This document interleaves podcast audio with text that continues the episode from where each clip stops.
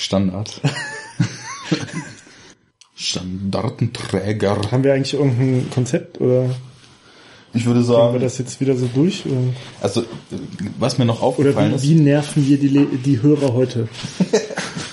durch, durch, welche, durch welche exakte Destrukturierung und äh, Mankanz an äh, Systemen bestechen wir heute?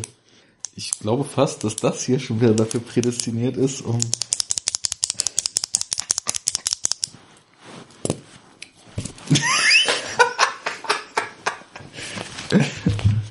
Nehmen wir eigentlich schon auf? Ja, ich habe jetzt einfach schon mal angemacht. So. So ein bisschen warm quatschen finde ich gar nicht so verkehrt. Ja. Da kann man sich erstmal ein wenig akklimatisieren und seinen Sprachfluss finden. Ich musste heute schon voll Der viel hauptsächlich reden. aus äh krass so halt besteht.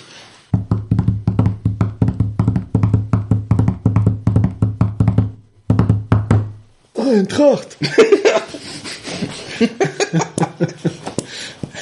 ja jetzt wieder voll am Abkacken irgendwie, ne? Jetzt nicht mehr? Nee, jetzt haben sie ähm, eine Fünfer-Siegesserie hatten sie hingelegt, waren auf dem zweiten Platz. Aber so eine, so eine 15-Punkte-Siegesserie Ja, okay, das kennt man ja ich nicht. aus der Schule, ne? 15 Punkte. ist Ist eine Siegesserie. eine absolute Eins. Hatte ich, glaube ich, noch nie. Weißt du, was da total helfen würde? Alkohol. Kling, kling. Prost. Prost. Ach nee, ich habe Bauchschmerzen. Was? Wieso?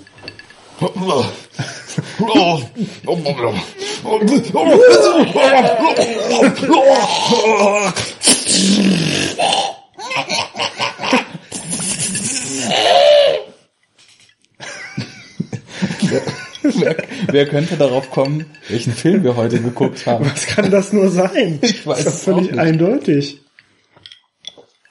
Ja, es ist ein Film, der von schallenden Eiswürfeln und quiekenden Echsen handelt.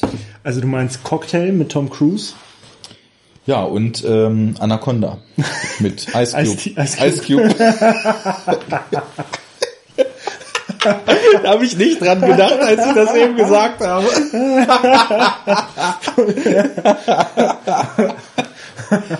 okay, also wir sprechen über Anaconda mit Ice Cube. Einleitung des, äh, des Jahres, des auflaufenden Jahres auf jeden Fall. So, es geht schon wieder voll zur Sache hier. Ne? Ähm, Standard. Also Anaconda ist ins Weltall äh, verlagert worden und schon 1979 gedreht. Und auch nicht mit Ice Cube, sondern mit äh, Bilbo Beutlin. Und auch nicht mit äh, Jennifer Lopez, sondern mit der Sergeantin aus Abada. Sergeantin. Sergeant, Sergeantin. Sergeant. Avec la Sergeant. Avec la Davada. Davada. Avec la Sergeant de Avatar. So, aber in dem Film, den wir geguckt haben, ist mal überhaupt gar nichts blau, bis im Finale dann gelbe Leuchten mit blauem, kalten Stroboskoplicht kontrastiert werden. Dazu aber später. Also es gibt Alien, ne? Ja, Alien. Ach, warte mal, lass uns erstmal, ähm, lass uns erstmal nochmal so, wir haben ja gerade beschlossen, gar kein Konzept mehr zu haben, aber trotzdem nochmal kurz sagen, vielen Dank, wir wurden auf Twitter gelobt. Walter Weid hat gesagt, Ausgabe 5 war der beste unserer Podcasts bis jetzt. Das ging runter wie Öl. Ja, allerdings, oder wie Whisky Cola. Genau. Mit Ice Cubes aus Anaconda. Und ähm, dann, ja, was gibt's noch zu verkünden? Wir haben jetzt rausgefunden, was die tollen Plugins für unseren Blog sind. Deswegen wird man bald auf enoughtalk.de Auch richtige Social Media Buttons zum Beispiel finden. und mit seinem WordPress-Account kommentieren können und, uns liken können, können. und uns abonnieren können. Auch per so einem äh, antiken Relikt, wie es die äh, elektronische Briefsendung ist. Die Emaille. Die Emaille. Lackierte Emaille, die in deinem Briefkasten landet. Wenn, wenn nicht wieder die Nachbarskinder Hundehaufen reingesteckt haben. Das kann auch angezündet haben. Ja, das ist so ein guter Streich. Das ist, finde ich, ein fast noch besserer Streich als die Kacke im Briefkasten. ja, zumindest effektiver, ne? Aber darum soll es nicht gehen. Nicht? Nee. Haben wir uns schon vorgestellt, wer wir sind? Tom Cruise und Ice Cube. Gut. Tom Cruise und Ice Cube quatschen heute über Alien. Es sollte eigentlich ein Double Feature werden. Geworden ist es ein Single Feature. Und die Überraschung ist, dass wir einen scientologisch an äh, scientologisch angehauchten Rap-Film im Alien-Universum jetzt vorstellen, Genau. ankündigen. Man muss ja schließlich auch mal ein bisschen äh, Mash-up machen. Gut. Der neue Film. Allerdings, die Aliens, die wir jetzt behandeln wollen, die haben ja schließlich nur ein kaputtes Schiff auf irgendeinem Planeten abgeditscht und gar keine Menschen, sondern Eier. Eier, ja. Dicke Eier. Gut, also René, wie stehst du zu Alien? Wie stehst du zu der gesamten Alien-Reihe? Wie stehst du zu Ridley Scott?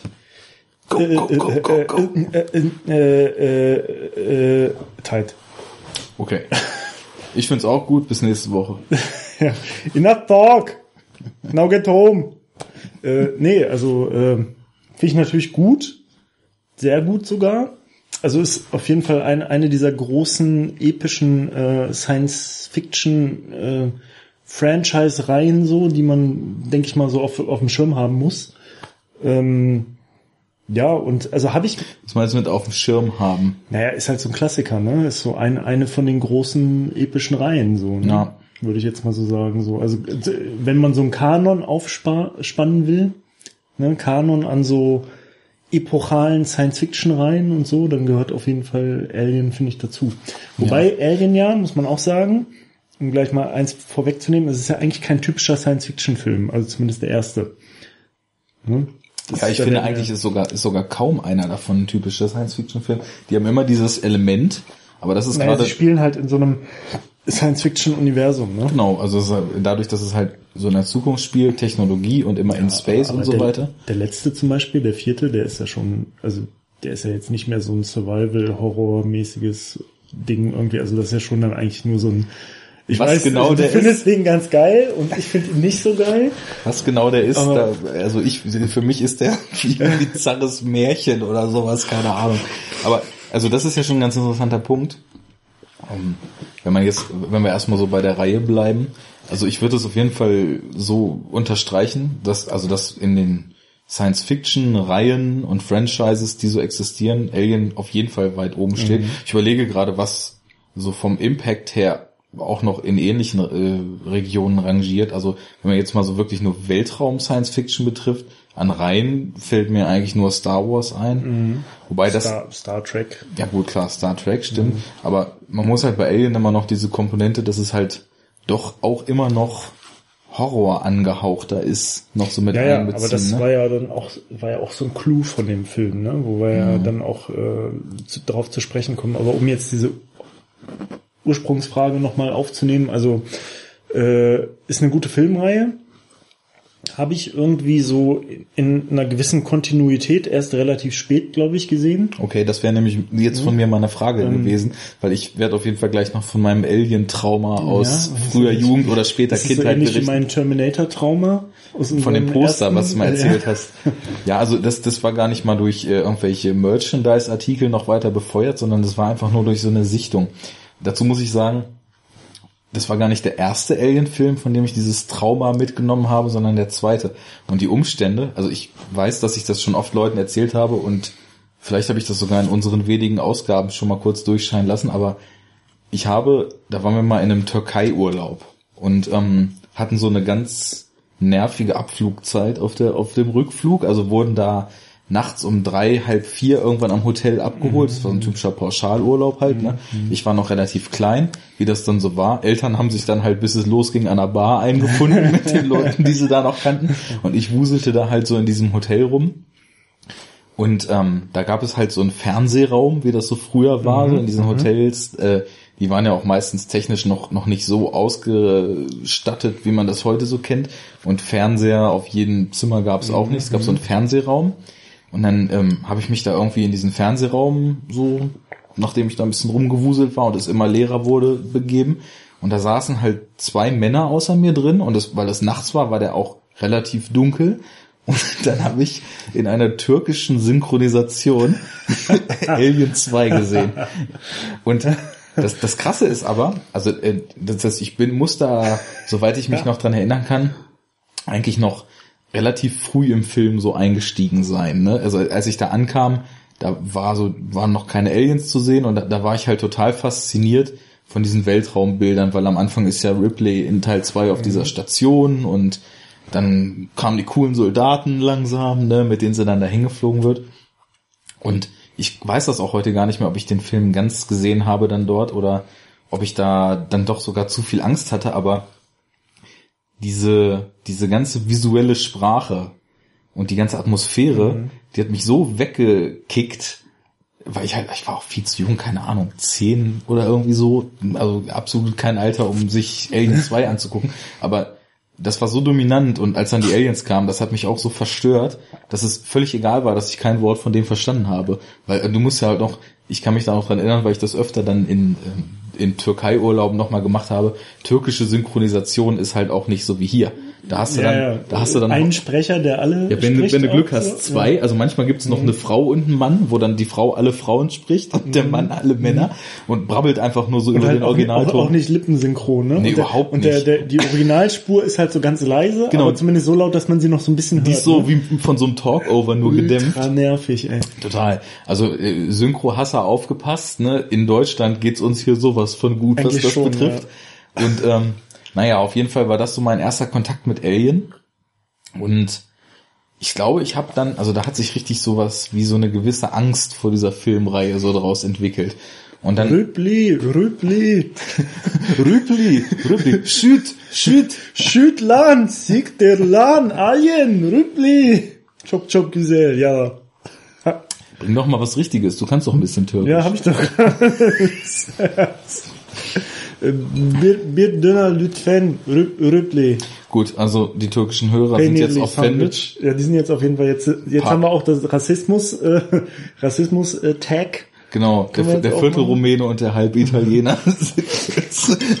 die Rassisten. Luigi und Romanov. Genau. Ich finde, wir sollten auch unter den Namen nur noch moderieren.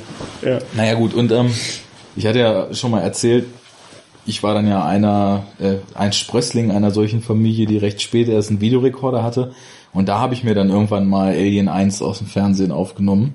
Und ich glaube, also ich habe es eben wieder gemerkt beim Schauen, es war ja so von der Atmosphäre, wir hatten hier so Licht an und haben den so entspannt weggeguckt. Aber dieser Film ist für mich so die Blaupause, was einen Horrorfilm betrifft. Ne? Also ich würde, glaube ich, Ja. sagen, Alien 1 ist für mich so ja der stärkste Suspense-Horror, den ich so kenne. Weil einfach ähm, diese ganzen Elemente, Dunkelheit, Ungewissheit, Langsamkeit, was mir in Horrorfilmen auch unheimlich wichtig ist. Habe ich auch äh, auf un- unseren Spickzettel geschrieben. Mhm. Also ganz, äh, ganz krasses ähm, Charakteristikum von dem Film. Also dass so Geschwindigkeit voll oft fehlt. Genau. Also so, also auch fast schon so quälend, ne? Also Genau, so, das, das so, so unangenehm genau, langsam so ist das schon. Mhm. unangenehm wenig Aktionsebene so teilweise und so ganz, ganz langsam und bedächtig. Was ja aber wiederum gerade für sowas wie Suspense Creating so total gut ist halt. Ne? Absolut, ja. Ja, und dann, irgendwann hatte ich den zweiten auf jeden Fall dann auch nochmal auf Video ähm, und habe dann halt so die beiden ab und zu mal im Wechsel geguckt. Vom zweiten, da fehlten mir so die ersten 20 Minuten, die habe ich dann so erst Jahre später bewusst dann halt nochmal so wahrgenommen, ne? weil sowohl bei meiner ersten Sichtung in der Türkei als auch auf Türkei. dieser Videokassette fehlte so, äh, fehlten so die Eröffnungssequenzen. Naja, und dann, ähm, ich weiß nicht, drei war glaube ich sogar der letzte von allen, den ich dann gesehen habe.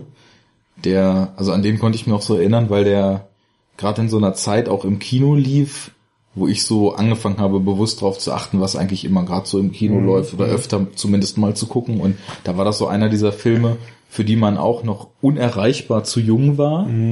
Ich weiß gar nicht, von wann ist der denn? Ist es auch Welcher ist der 93? dritte? Ja. Der ist aus den frühen 90ern. Genau, ja. frühe 90er, da war ich, ja, das, also vielleicht war es auch so, dann, dann habe ich wahrscheinlich dieses Türkei-Trauma irgendwie noch früher gehabt, weil das hatte ich schon wieder so ein Ich bisschen, fünf. so ein bisschen ver- verdrängt, als ich, äh, als dann der dritte im Kino lief und das war so dieses, ja, man ist halt im Kino gewesen und wahrscheinlich damals dann in solchen Sachen wie Dumm und Dümmer oder sowas. Man hat halt die, die Plakate von Super Mario von, Bros. Ja, irgendwie so hat die Plakate von Alien 3 gesehen, hat sich nur gedacht, boah, wäre das geil, in so einen Film reingehen zu dürfen. Aber man wäre natürlich niemals reingekommen. Ja, und den vierten, den habe ich dann sogar damals im Kino gesehen. Ja, und Ich auch. Ich würde mich auf jeden Fall als großen Fan der Reihe bezeichnen. Kurze Anekdote zum vierten, habe ich damals auch im Kino gesehen. Und ich habe relativ zeitgleich äh, den damals aktuellen James Bond-Film im Kino gesehen. Das war, Stirb einen anderen Tag. ich weiß nicht mehr, wie er heißt. Oder Äh, Goldeneye. Pierce Brosnan auf Ja, jeden. Fall. War nicht könnte Golden- GoldenEye, war einer der späteren. Terry Hatcher hat mitgespielt als eine von den Frauen. Immer erinnere ich mich nur an die Frauen, ey. Also das willkommen zum so- Rassismus- und Sexismus-Podcast. Da, bi- da bist du für zuständig. Ja, das ist meine Sparte. naja, also jedenfalls, ähm, den habe ich auch gesehen. Das war so ungefähr die gleiche Zeit. Und ich weiß noch, wie ich mich total gewundert habe, weil ähm, der James Bond war ab 16, Mhm. was ich überhaupt nicht nachvollziehen konnte, weil da halt weder irgendwie krasse Gewalt noch irgendwie Sexkram drin war. Also wirklich so gar nicht, so völlig familientauglich, ne? So wie es halt in James Bond Filmen ist. Alien 4 war auch ab 16 und das habe ich genauso wenig verstanden, aber in die andere Richtung, weil das halt so eine krasse Gore-Orgie war teilweise. Und ich da halt echt so in dem Kino saß und immer so dachte, boah, Alter, muss das jetzt sein? Ey, voll eklig so. Und äh, daran erinnere ich mich immer bei Alien 4. Weil das ist irgendwie, das muss, hat nur ein paar Monate oder so auseinandergelegen, dass ich die beiden im Kino gesehen habe. Ja, das sind ja so Assoziationen, die sich dann festsetzen Ja. aus der Vergangenheit. Ne? Aber bei James Bond, da kann man sowieso die Altersvorgaben nicht raffen. Ich habe ja, ich weiß nicht, ob ich das letztens schon erzählt hatte, jetzt am Wochenende äh, hier aus meiner James Bond Box mal so einen alten James Bond, den ersten mit Roger Moore. Ne? Ähm, Welcher ist das? ich weiß jetzt gerade schon nicht mal mehr, wie der heißt. Nee, äh, stirb an einem anderen Tag. Nee, das ist ja, das, ist was ja einer von den neueren. Sag niemals nie. Das, Boah. nee, sag niemals nie, ist Sean Connery. ich krieg's nicht mehr auf. Also das ist ja sowieso so ein James Bond Phänomen. Du weißt nie, in welcher Film welcher war, worum es da ging, wer da der Bösewicht war. Das ist dieser, wo, also das ist ein ganz bizarrer Film gewesen, wo die ganzen äh, Villains alles Schwarze sind, die aussehen, als wenn weiße Filmemacher jedes Klischee, was er von 70er Jahre Hat das, hat das so viel in Südamerika und Karibik und so gespielt? Ja gut, das tut ja auch fast jeder James Bond, aber die Gegner waren da so Voodoo-Priester. Ja, ja, Und meine da ich ja, war so ein so ein Typ. Ja, mit ja, ja. zwei Identitäten, so der, Ja. der Staatschef von so einer Ja, Bananenrepublik. ja, ja, ja, ja. Und alle Schwarzen waren halt entweder so 70er Jahre Thugs, Mhm. die aussahen wie aus irgendeinem so Pimp Daddy Video mit Schlaghosen und Plateauschuhen und dicken Bärten, oder Voodoo-Priester, die die ganze Mhm. Ja, Zeit auf bizarre Tänze aufgeführt haben, ne? Boah, und der Ja, Film, ich der Film war auch ab du meinst. 16, ne? Und es, es gab nichts in dem Film, was überhaupt auch, also noch nicht mal zwölf hätte man da geben müssen, ne? Aber wahrscheinlich war das dann damals auch so, einfach nur, weil der Bond natürlich am rein, äh, am, am äh, laufenden Band reihenweise Mädels verführt hat und man dann irgendwen mal in Unterwäsche gesehen hat, dass man da deswegen, Wahrscheinlich, ja. ja. Ja, äh, okay, also jedenfalls das jetzt zu den Anekdoten. Ähm, ich habe die Filme, wie gesagt, auch total fragmentiert gesehen und ich glaube auch mein Einstieg, mein bewusster Einstieg in die Alien-Reihe war, glaube ich, auch Alien 2. Mhm. Also Aliens, ja eigentlich, ne, heißt er. Ähm, und das war, glaube ich, weil in der Schule, das muss irgendwie schon so relativ spät, so neunte Klasse oder sowas gewesen sein, da kursierte der mal irgendwie bei den Leuten, War mit so denen geil, ich wenn damals hab. Videokassetten rumgingen. Und ähm, äh, habe ich mir den mal ausgeliehen und dann fand ich den halt, habe ich den total abgefeiert und fand den irgendwie voll cool. Und dann habe ich danach irgendwann mal den ersten gesehen und dann auch mal noch später irgendwie den dritten. Also es ist so eine Filmreihe, die, die ich immer kannte irgendwie und mir war auch bewusst, welche Filme dazu gehören. Aber also es hat ganz lange gedauert, bis ich die mal alle so gesehen habe. ja. Und auch so ganz komisch in der falschen Reihenfolge und so fragmentiert und irgendwie, also Das ist ja ganz schön dabei, das macht ja überhaupt nichts. Also wenn du die in Reihe guckst, dann haben die natürlich alle also so eine kontinuierliche Storyline ja. und äh, beziehen sich aufeinander und sind in so einem sinnvollen Ablauf eingegliedert. Aber du kannst natürlich auch jeden vollkommen für sich gucken. Ja. Und es wird immer, also alles, was man an Vorwissen braucht, wird meistens in den Sequels so in zwei, drei Sätzen irgendwo etabliert. Da spricht irgendjemand mal darüber, dass Ripley ja das und das überlebt hat und mehr brauchst du halt nicht wissen. Ne? Also das sind so Filme, finde ich, die, die definieren sich immer komplett über die Momente, die sie so zeigen. Und ähm, ich weiß nicht, also es gibt ja auch viele andere Sequels, die man problemlos gucken könnte, ohne einen Vorgänger zu kennen, aber wo es halt noch viel besser ist, wenn man so die Vorgänger kennt, ne? Weil Ja. dann es doch noch so vereinzelt Sachen gibt, also wo man dann sagen könnte, braucht man nicht kennen, aber da kennt man dann vielleicht den einen oder anderen Insider-Gag oder man kann Figuren noch besser zuordnen oder so. Naja, und ähm, das ist bei Alien, finde ich, nicht so. Die einzige Konstante sind ja halt auch Ripley und die Aliens, die sich durchziehen. Was halt auch total schön ist, dass es so, wenn man jetzt von einem Franchise sprechen will, was man ja eigentlich muss, weil da gehört ja irgendwie auch an Games und Comics und äh, Bastard-Filmen mit anderen Franchises und so weiter. Es ist ein riesiger Rattenschwanz, der da dran hängt.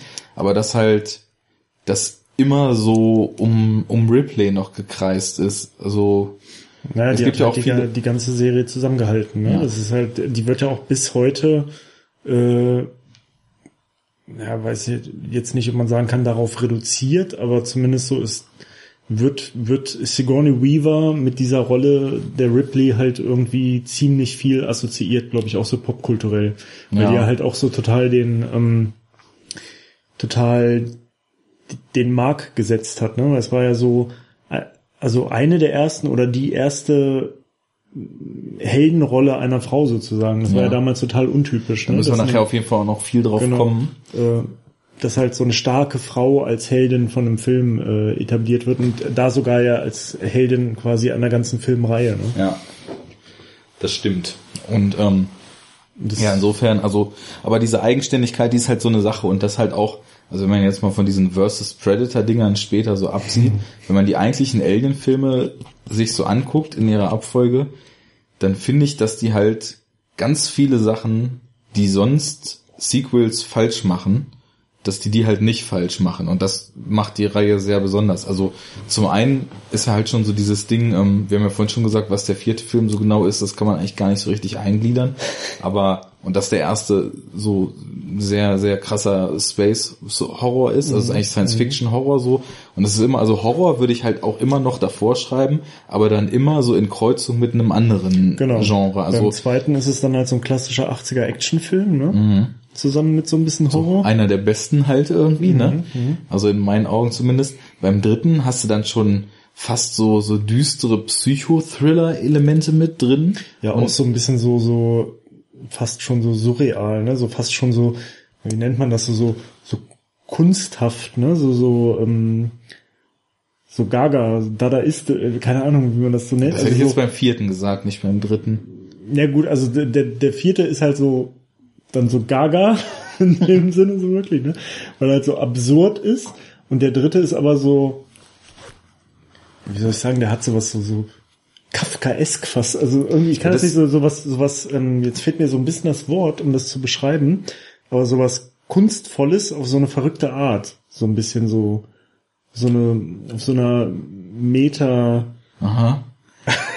Also ich glaube, ich Also- krieg's nicht, was du meinst, Aha, aber verdammt. das können wir vielleicht nochmal ausführen, weil wir haben ja jetzt sowieso geplant, dass wir so Ja. in gesunden Abständen dann alle Filme mal gucken wollen. Und beim Das, dritten das ist so eine Situation, wo ich weiß, es gibt so zwei, drei Begriffe, die das sehr prägnant beschreiben würden, die mir jetzt aber gerade nicht einfallen.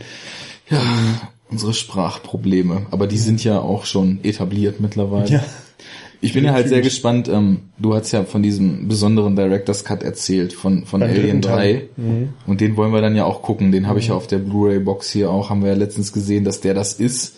Und ähm, Der einen ganz neuen Film daraus machen soll, angeblich. Ne? naja, ich, ich mochte halt Alien 3 früher total gern, aber ich muss halt auch sagen, das war zu solchen Zeiten, da hat man mir das Alien vorgesetzt und ich war zufrieden. Und heute würde ich mich schon als so ein bisschen kritischer Ja, einstufen. ja. Und auch, also ich, ich, mir gefallen immer noch, glaube ich, im Vergleich zu vielen anderen Leuten sehr viele der Filme, die ich so schaue. Aber natürlich hat man einen anderen Anspruch. Und als ich dann vor ein paar Jahren nochmal so einen Alien Komplett Run gemacht habe, da habe ich mir nur gedacht, also wie, wie zerpflückt ist Alien 3 eigentlich, ne? Weil der, also der kam mir nur noch wirr vor, die ganzen Figuren so, also ich habe mich bei ganz vielen Figuren gefragt, warum sind die eigentlich in dem Film? Also da, da sind viele haben gar keine so richtige Bedeutung, gerade von diesen ganzen Knastinsassen. Ne? ja, oder, oder da wird so in ein, zwei Szenen so, so ein komischer Build-up in eine Richtung angefangen, die man so gar nicht richtig versteht. aber da folgt nie so wieder was. Man, man sieht die nie wieder, ne? D dazu kommt, dass man die auch alle überhaupt nicht unterscheiden kann in ihren Mönchskutten mit Mhm. ihren Glatzen. Naja, auf jeden Fall. Und dann auch so das Finale, das war so vom Pacing und das ist auch alles sehr, sehr seltsam. Und aber wenn man sich dann mal ähm, ein Aber bisschen einliest, wa- wie, unter welchen Bedingungen dieser Film gedreht wurde, das lass uns mal in Ja, der ja, dritten Episode dann. dann, dann machen, weil das ist ja wirklich absolute Katastrophe gewesen damals. Ich bin halt gespannt, wie der andere Cut ist. Und da könnte ich mir halt auch vorstellen, dass, also ich würde jetzt schon so nach wie vor noch sagen, so der erste und der zweite sind auf, auf jeden Fall so ungefähr auf einer Stufe und so, die mag ich lieber als die anderen beiden. Und also ich, den vierten finde ich halt auf so eine bizarre Art gut, ne? Weil, also was da mit Farben geht, und ich glaube, ich, glaub, ich habe einfach so ein so ein Crush auf diese Filme von dem Jean-Pierre Jeunet halt, ne? Also ich finde auch die fabelhafte Welt der Amelie super geil. Und ich meine, überhaupt überleg mal, also wenn du dir gu- anguckst, ne, Alien 1 hat Ridley Scott gemacht, der Blade Runner gemacht hat, der äh, dann später allerlei äh, Kriegs- und Historienfilme und sonst was gemacht hat. Den nächsten James, James Cameron, Cameron, da braucht man ja nicht mehr zu sagen, halt also bis zu Titanic eigentlich nur Action gedreht und immer wegweisend, ne? Dann David Fincher, der durch absolut äh, zynische und bittere Psychothriller sich dann einen Namen gemacht hat. Und den vierten macht Jean-Pierre Genet, der die fabelhafte Welt der Amelie gedreht hat. Ne? Das ist, da, da hat so ein bisschen finde den Fehler, wenn du, wenn du diese das ist ja, glaube ich, auch bis heute Alien 4 irgendwie sozusagen der einzige Film, der auch nur ansatzweise so, so, so Action, Sci-Fi, irgendwas mäßig ist. Und der Ja, hat sonst nur so Filme, die eigentlich alle eher so in Richtung fabelhafte Welt der Amelie oder sowas ja, sind. genau. Ne? Also ein Amelie hat er total so der krasse Ausreißer. Ja, also irgendwie. Amelie hat er dann als nächsten gemacht und äh, davor hatte er die Stadt der verlorenen Kinder gemacht. Der, also der hat zwar auch so groteske Elemente, der, der spielt halt auch in so einer Art Fantasy-Welt, aber ist halt auch voll so märchenhaft, so wie das bei Amelie auch ist. Und danach kamen halt nur noch so, ja, halt teilweise auch so Liebesfilme, die also immer so ein bisschen verträumt, ne? Aber nix, wo Aliens drin vorkommen. Naja, gut. Schon ein anderer Schnack. Definitiv, aber das, also um es abzuschließen, das finde ich halt so erfrischend. Ach genau, das, das ist die erste Komponente, die sonst Sequels immer falsch machen, weil Sequels sonst halt so oft immer nur wiederholen, ne? Und ähm, das ist halt dann auch wieder so äh, die zweite Sache. Nee, genau, dass, dass jeder Film ein anderes Genre ist, das wollte ich als erstes sagen. Und dann, dass halt auch die Protagonistin bleibt. Weil es gibt halt auch ganz viele Reihen, die werden so fortgesetzt und dann muss halt noch ein Sequel gedreht werden und sind das halt neue Schauspieler, die nicht mehr B minus, sondern nur noch C minus äh, gerade im Horror sind. Oder die Alten Und- hatten zu hohe äh, Gehaltsforderungen und dann haben sie sich irgendjemand billigeren schlecht gesucht. rausgeschrieben und ich meine, hast ja bei Predator gemerkt, der zweite ist halt auch irgendwie cool auf so eine gewisse Mhm. Art und Weise, aber es ist halt nicht so, dass Arnold Schwarzenegger dann Mhm. noch Predator 1 bis 4 gedreht hat, sondern ja, da hat man dann noch einen zweiten gemacht und das hätte man wahrscheinlich auch bis zum Mhm. Erbrechen ausreizen können, mit immer noch schlechterem Drehbuch und noch mieseren Schauspielern. Ich meine, nix gegen Danny Glover ist das, glaube ich, ne? Danny Glover, ja. ja. das ist nix gegen den, der ist ja auch Macht das eigentlich auch ganz gut äh, in dem Film, ja. Ja, also ich, also da muss man auch sagen, also davon mal abgesehen, dass der, dass das, äh, dass der Hauptdarsteller gewechselt hat, der macht ja auch was anderes. Der geht halt nicht wieder in den Dschungel und lässt nochmal einen Predator im, Mhm. im Dschungel jagen, sondern wählt halt auch so ein gänzlich anderes Setting, Ja. wodurch dann eben auch der Film einen ganz anderen Charme kriegt. Das ist schon auch nicht verkehrt. Ja, muss man auch mal einen Podcast gucken, ne? Predator? Ja, und Predator 2. Ja. Und Predator, äh, Alien vs. Predator 1 und 2 und Oh. Predators. Ja, also, boah, ja, also ich meine, die ersten beiden, Ger so sehr gerne, Ja.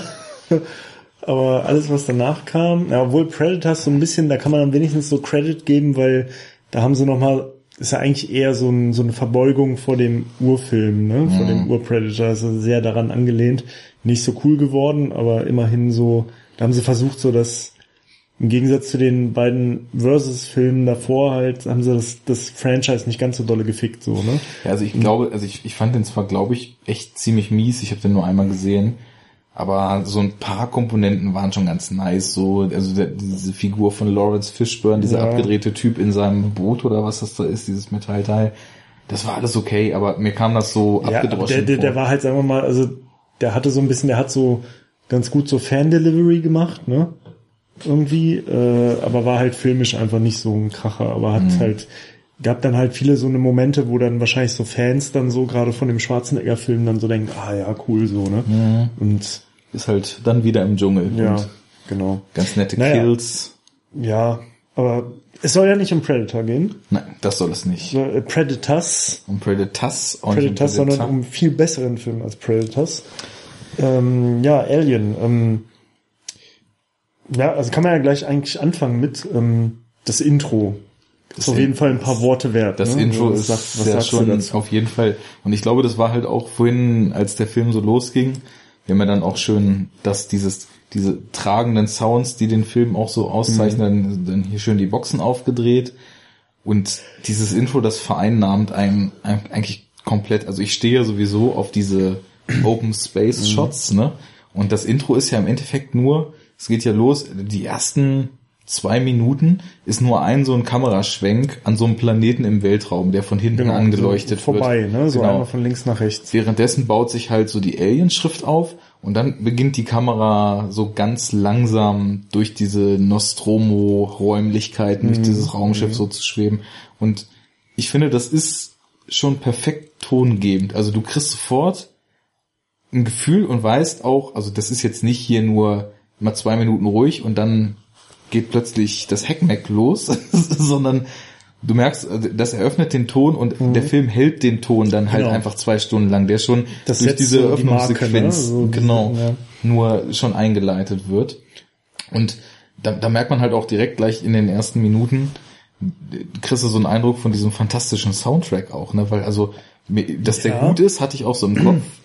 Und wie so oft bei richtig guten Film-Soundtracks, erstaunlich eigentlich, weil quantitativ gar nicht viel Soundtrack da ist. Das Ne? Also ist zumindest am Anfang. Das wird ja zum Schluss ein bisschen mehr. aber auch nicht aber wirklich viel. Nicht so viel, nee. Also wenn ich das vergleiche, muss ich kurz zwischengehen. Ich habe ja, wie gesagt, gestern mir mal wieder Inception angeguckt. Und so dieser neuere Nolan-Zimmer-Style. Naja, da ist richtig da, viel. Da ne? läuft halt wirklich fast die ganze Zeit läuft Ja. ein Score. Also es gibt kaum eine Szene, wo mal und auch wenn es nur mal so ganz dezent dann Mhm. zeitweise ist, aber es läuft fast immer Musik. Also du hast wahrscheinlich, wenn du den Film so aufsummierst, von den zweieinhalb Stunden läuft anderthalb oder ein Dreiviertel läuft Mhm. Musik und dann in so kurzen Zwischenshots mal nicht, ne? Und das ist das, das ist da krasse halt gar Gegenteil. nicht, ne? Ja. Also es ist halt ganz minimalistisch, ganz, Mhm. äh, ganz wenig. Ein bisschen so wie, äh, als wir Terminator gemacht haben, ne? Da war das ja auch irgendwie äh, Stimmt, also- Mhm. ziemlich, ziemlich ruhig so vom, vom Ton. Du hattest halt immer ab und zu mal dieses Bollern im Hintergrund oder so ein Pochen und so, was dann so eine aber genau wie bei äh, jetzt auch bei Alien, da ist das nämlich auch so. Da finde ich, gab es auch viele Szenen, wo zum Beispiel im Hintergrund gar kein Score war, gar keine Musik, sondern ab und zu dann mal so ein so ein leises, aber doch sehr vernehmliches Pochen so, ne? Mhm. So bum, bum, bum, Genau. Und das ist auch richtig, also ich finde, das ist so ein simples Stilmittel, aber wenn es halt an den richtigen Punkt gesetzt wird, macht's halt auch so total die Spannung, ne? Total. Also, also mega, mega gut so. Und, Und vor allem, es lässt halt auch die ganze Zeit den Raum, dass dann, dass der Score noch die Möglichkeit hat, in Stellen, wo es angebracht ist, Noch mehr noch mal eine richtig, so richtig eine. Dramatik zu schaffen. Weil wenn du die ganze Zeit nur dieses dezente Scoring hast, dann, dann kann, also auch wenn die Musik plötzlich anfängt, so, sich zu, so ins. Rollen zu kommen, anzuziehen, sich zu überschlagen, dann geht dir die Pumpe halt auch gleich, weil das, das ist so unerwartet dann in Mhm. dem Moment, ne? Wenn die ganze Zeit was dudelt, dann merkst du das halt kaum noch so richtig. Und was ich auch vorhin ja auch schon beim Gucken gesagt habe, ich glaube, die Entstehungszeit ist auch so, was so Filmscores betrifft, so eine meiner liebsten, weil das war ja gerade so die Zeit, wo noch alles orchestral und mit echten Instrumenten gemacht wurde, also ganz kurz bevor sie angefangen haben, so mit Synthesizern da rumzubauen, wobei halt auch so die frühen 80er Jahre Scores mit Synthesizer, Terminator jetzt bestes Beispiel oder die alten John Carpenter Scores, die immer so, Auch immer so gut, ne? geiles Synthi-Pulsieren drin haben, ne? Die, die finde ich auch super, aber in dieser Zeit so zweite Hälfte der 70er, da wurde halt viel ja mit so mit so psychedelischen und atonalen Einflüssen und gerade in so Horror-Scores, also zum Beispiel auch ist der Film ist ja super witzig und ist halt auch später gemacht, aber der erste Chucky, ne, der hat halt auch einen total geilen Score, weil halt auch, also es wird halt viel mit Orchester gearbeitet und um so um so diese Unruhe beim Schauen zu erzeugen, sind da viel so Dissonanzen drin und so Mhm. Atonalitäten, so Sachen, die sich beißen oder so Töne, die so wegbrechen und sowas, ne? Naja, und das, das wird halt da bei Alien auch viel gemacht und ähm, insofern, also so von, von der Epoche her gefällt mir das auch einfach, also wenn ich es mir so anhören würde, würde es mir schon richtig gut gefallen, Ja. ne? Aber durch diese langsame Kameraführung, die noch so dazu Ja, aber das gehört- ist, das ist insgesamt so das Gesamtkonstrukt, ne? Also ich finde, wenn, äh, also wir hatten das ja schon mal, nee, da haben wir glaube ich noch gar nicht aufgenommen, keine Ahnung, ist ja auch egal, aber jedenfalls, äh, also ich finde, es ist, ist auf so mehreren Ebenen ist es so, dass halt so Geschwindigkeit fehlt und dass es irgendwie so leise ist und dass so eine gewisse Aktionsebene ganz oft eigentlich so fehlt. Und das aber alles insgesamt macht total das gute, äh, total die gute Atmosphäre. Ne? Also Genau. du hast halt, die Kameraschwenks sind langsam, du siehst viele Bilder sehr lange und ähm, was mir auch so aufgefallen ist, dass zum Beispiel die Kamera ganz oft so lange Fahrten macht, bis sie überhaupt quasi bei der Szene ankommt. Ne? Ja, das ist ja dann gleich bei der, bei, nach dem Kameraschwenk am Anfang ist Genau. das ja auch gleich noch so. Und das wird halt durch die Musik unterstützt, die halt sehr punktuell nur ist, sehr wenig und wenn dann aber halt auch so sehr tragend, sehr schwer, sehr orchestral halt.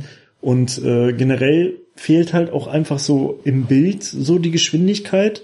Also zum Beispiel dieses Raumschiff, diese Nostromo, wenn man die zum ersten Mal sieht, das ist ja im Grunde genommen ist das so eine so eine Art Minenbergwerkartiges, keine Ahnung, so eine komplette, wie so eine komplette Fabrik. ja, so mit so richtigen Silos drauf Ja, ja, und sowas. wie so eine ne? riesige Fabrik, wo dann so ein Raumschiff angekoppelt ist. Ne? Mhm. Und äh, das Ding fliegt ja auch so richtig träge durch den Weltraum und es ist auch ähm, sind auch die anderen Raumschiffe und so immer wenn man so Weltraumszenen sieht oder Szenen, wo dann ein Raumschiff halt irgendwo landet oder startet, das ist halt immer so langsam, ne? Das ist Mhm. immer so total träge. So, das ist jetzt nicht so wie bei Star Wars, Nee. wo ich mich jedes Mal wundere, warum die Leute nicht immer äh, sofort so ein, so ein Schädeltrauma kriegen bei jedem Raumschiff, wenn es startet.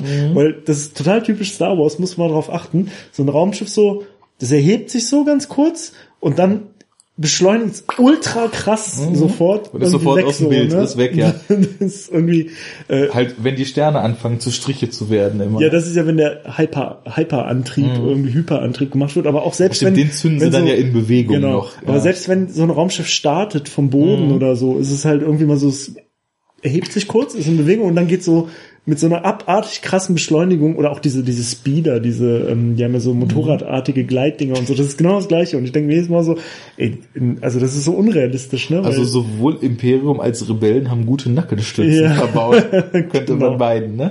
oder Trägheitsdämpfer oder irgend so ein Kram. Ja, aber, Science Gibberish kannst Ja. du dir da bestimmt für ausdenken, Aber was auf jeden Fall bei ähm, Alien halt ist es überhaupt nicht so. Mhm.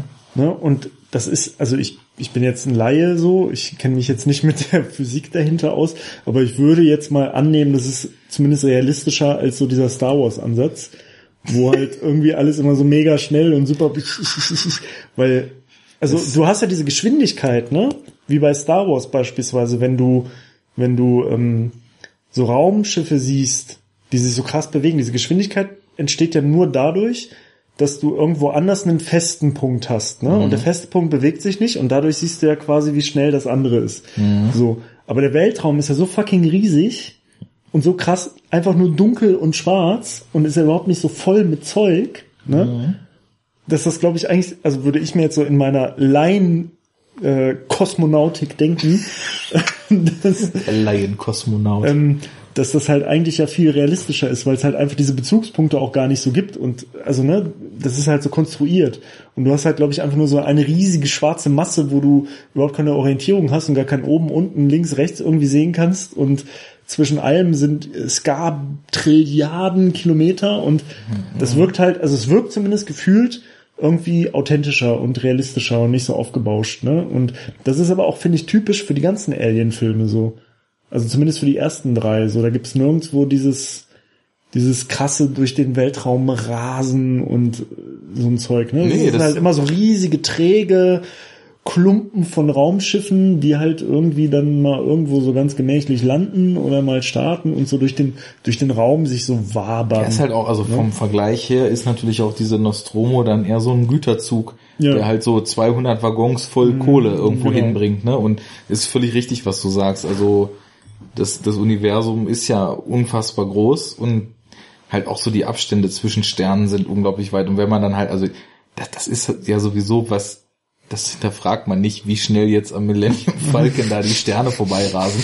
Aber wenn man es mal hinterfragt, dann müsste der halt so zigfache Lichtgeschwindigkeit mit seinem Ja. Überantrieb da drauf haben, weil ja, dann das, würden wahrscheinlich die Leute einfach nur verpuffen oder so. das sind halt dann auch einfach mal so ein paar tausend Lichtjahre, die so oder Millionen Lichtjahre, die irgendwelche Sonnensysteme und Galaxien auseinander sind oder eher Galaxien, sagen wir mal, und dass du dann da, wenn du da dran vorbeifliegst im Weltraum, so einen merklichen Shift dieser Lichtpunkte am Horizont erlebst, da musst du schon ganz schön schnell unterwegs sein. Ne?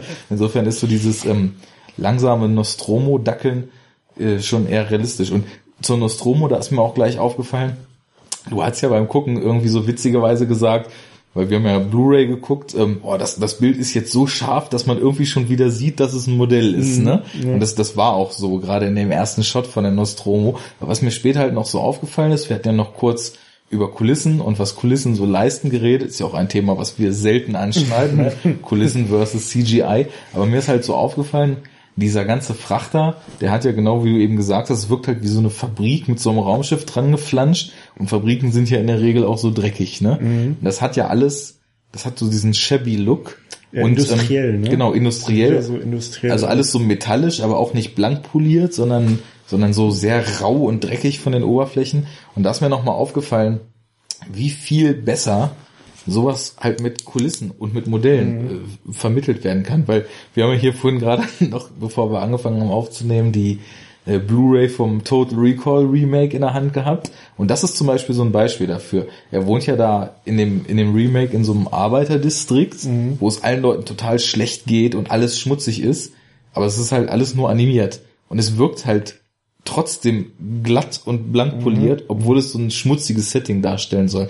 Weil einfach ja diese Animation halt häufig ein bisschen zu makellos ist und dann siehst du halt im Weltraum die Nostromo aus der Ferne, auch gerade so in diesen Shots so gegen Ende, wo man die dann ganz gesehen hat, ne? Und das, so ein Modell, das, das sieht dann einfach entsprechend schäbig aus. Das sieht so aus, wie man sich das vorstellt, ne? Aber das ist da überall, also generell, ich finde, das zieht sich auch total durch den, durch den Film, diese, also gerade diese, dieses Interieur von diesem Raumschiff, ähm, dass es halt so super industriell und auch so funktional ist. Ne? Also alles wirkt so, äh, als ob es auch wirklich in Gebrauch ist und als ob es halt so aussieht, weil es halt viel benutzt wird und Genau. sich irgendwie Dreck ablagert. Und wie gesagt, das, also ich weiß jetzt nicht mehr genau, aber dieses Schiff hat ja irgendwas, die bauen ja irgendeinen Rohstoff ab. Genau, das ist ja, Ja. einfach so ein Cargo-Ship Ja, eigentlich, ne? irgendwie, ich weiß ja nicht, was, irgend so ein Erz wahrscheinlich, irgend so, ein, so eine, ähm, irgend so eine Sache, die sie da irgendwie aus der Erde abbauen, ne, und das ist ja nun halt auch ein dreckiges Business so, ne, also so ein Bergwerk so, da ist halt auch alles schmutzig, ne, und die, wenn die, wenn die, wenn die, äh, wenn die Arbeiter halt da aus der Zeche äh, hochkommen, so, dann sind sie halt schwarz im Gesicht und die Klamotten sind halt dreckig. Und verschwitzt sind genau, sie. Verschwitzt. Vor allem verschwitzt. Ja. Und, Und da ähm, muss man nicht mal mehr aus der Zeche kommen. Man muss nur Techniker auf so einem Schiff Techniker sein auf so einem und Schiff. einfach konstant Dann sieht man schwitzen. auch so aus. Naja, und jedenfalls, ähm, das zieht sich so durch und ich finde halt auch, äh, das fand ich auch bemerkenswert, dass das so bis in, in die Details geht. Ne? Also Ja. das ähm, zum Beispiel, man sieht ja ganz oft so Shots von so Bedienelementen, von irgendwelchen Bildschirmen, irgendwelchen Navigationscomputern und so.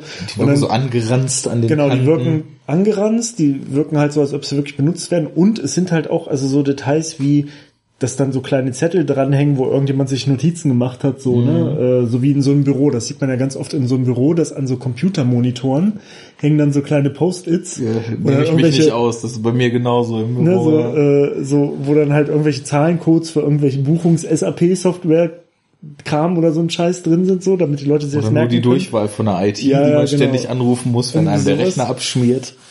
Und ähm, äh, das haben die da halt gemacht so, ne? Es gab Mhm. so diese ganzen kleinen Details und davon gab es halt ganz viele.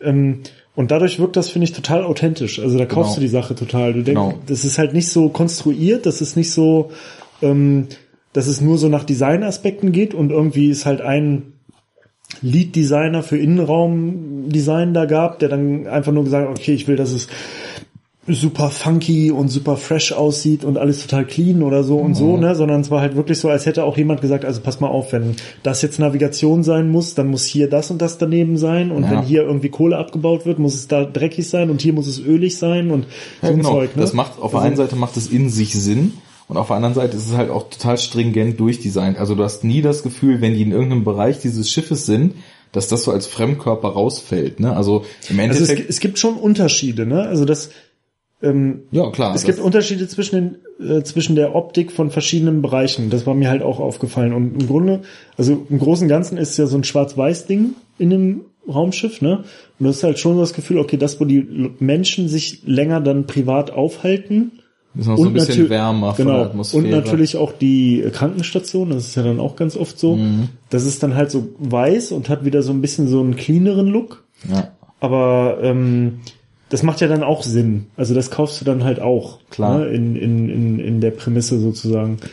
Und das fand ich halt auch ganz cool, dass das dann so stringent halt ist, aber auch nicht nur eine Optik, aber es funktioniert halt immer und du nimmst es halt immer ab, je nachdem, was es jetzt gerade ist. Also da hat sich halt dann niemand Gedanken drüber gemacht, ne? Wie könnte so ein Setting aussehen und wie könnte es halt Sinn machen, dass es aussieht.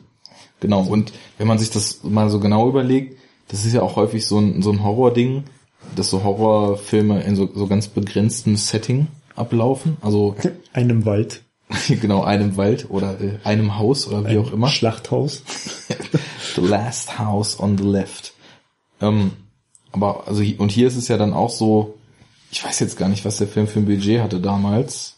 Ich kann mir gar nicht vorstellen, dass das so hoch war, weil so ein richtig Also- etablierter Filmemacher war er ja noch nicht. Also ich glaube, äh, also Ja? ich glaube auch, dass es eher so low budget war und es ist ja eigentlich fast immer so bei diesen richtig krassen äh, äh, Game Changer Filmen, ne, die so rauskommen und dann so einen heftigen Impact haben, äh, ist es ja ganz oft so, dass die äh, dann so wenig Budget haben, aber aus dem dann total krass alles rausgeholt haben, ne? Und wo es dann nicht so limitiert wird durch das Budget. Äh, und das könnte ich mir jetzt schon halt äh, bei Alien auch vorstellen, Mhm. ohne es jetzt genau zu wissen.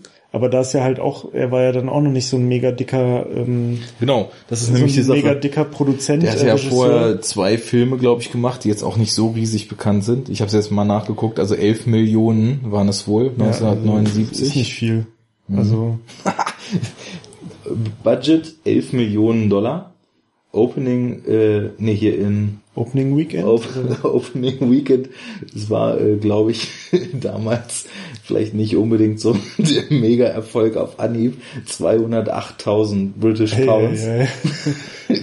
Aber das, das Ding ist ja auch, äh, was so die Rezeption des Films betrifft, äh, der, der hat auch, glaube ich, damals einfach ultra krass geschockt, ne? Also es ist eine, hat sich natürlich damals schon an ein erwachsenes Publikum gerichtet.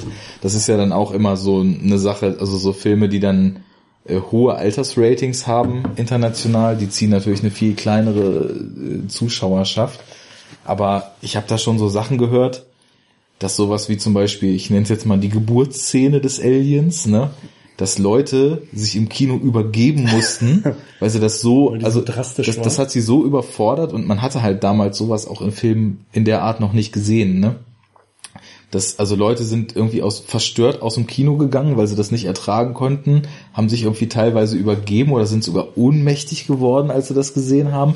Und das muss halt, ich kann mir so vorstellen, dass das so ein bisschen so viral gegangen ist, dass der Film halt als so ein relativ kleiner Film gestartet ist und dann das so ein bisschen Welle gemacht hat und die Leute mitgekriegt haben, also der zeigt völlig abgedrehte Sachen, die man so noch nie gesehen hat, ne? Und also ich weiß nicht, das, du musst ja auch überlegen, ich kenne mich jetzt mit der Geschichte des, des Horrorfilms echt wenig aus, aber also da, wie du schon sagtest, das, das ganze konzeptuelle Design, das stimmt hinten und vorn perfekt. Das beinhaltet aber ja nicht nur dieses Schiff, sondern ich finde das gesamte visuelle Design. Also diese ganzen Alien-Geschichten sind ja alle von dem HR Giga gemacht Genau. worden, ne? Und ähm, sie sind dann ja Schweizer, glaube ich, ne? wenn wir jetzt mal kurz auch in der Handlung schon fortfahren, wir lernen dann ja die Crew kennen, die kriegen dann ja so ein, äh, auf, äh, das, das Raumschiff er, erweckt sie aus diesem Hyperschlaf Kä- oder Kälteschlaf, Kälteschlaf, ne? ja. Und ähm, weil das, weil, weil sie wohl irgendwie ein SOS-Signal denken sie empfangen zu haben von irgendeiner fremden Quelle. Dann fliegen sie hin und finden dann da ja auch dieses außerirdische Raumschiff. Und als sie dann da reingehen auf diesen Planeten, der aber auch total irre gestaltet mhm. ist, ähm, da, da hat man dann ja das erste Mal so diese typischen, was man so mit Alien-Design verbindet. So Wände, die so aussehen, als, als ob so Rippen. Organische. Ein, genau, so, als, als wenn dieses ganze Schiff am Leben wäre das und überall. Aus wie, als alles, es sieht aus wie so eine große, ölige, ledrige, organische Landschaft. So. Ja, so in, in der Art, wo überall Sehnen und mhm. Gesichter und Gliedmaßen mhm. und Knochen mhm. versteckt sind, ne?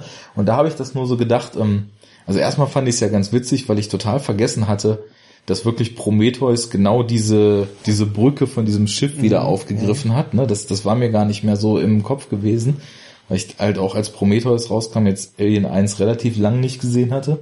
Aber dann halt auch, wie sie da diesen Abstieg in die Halle mit den ganzen Facehugger-Eiern machen und so mhm. weiter. Das, das, das ist halt völlig aus einem Guss. Also die, die, das konzeptuelle Design des Films, das ist einfach perfekt und auf den Punkt in sich stimmig. Ne? Also du hast nie das Gefühl, und genau, was ich noch sagen wollte, das Alien gliedert sich dann halt auch so perfekt ein. Und diese, ich finde, dieses Alien ist auch so ein ganz, ganz stark beeindruckendes Filmmonster. Also ich dachte vorhin nochmal, als, äh, als man das das erste Mal gesehen hat in dem Film, so mehr oder weniger in so einem Totalshot von vorne, dachte ich so, es ist eigentlich das beste Filmmonster, das ich kenne. Ja, das würde ich nämlich also auch so der, sagen. Von der, von ja. der Optik äh, finde ich, gibt's keins, das irgendwie krasser aussieht mhm. und auch so, äh, also so bedrohlich, ne? Mhm. Also wirklich, also müsstest ja noch nicht mal, du bräuchst ja noch nicht mal Ton und Bewegung.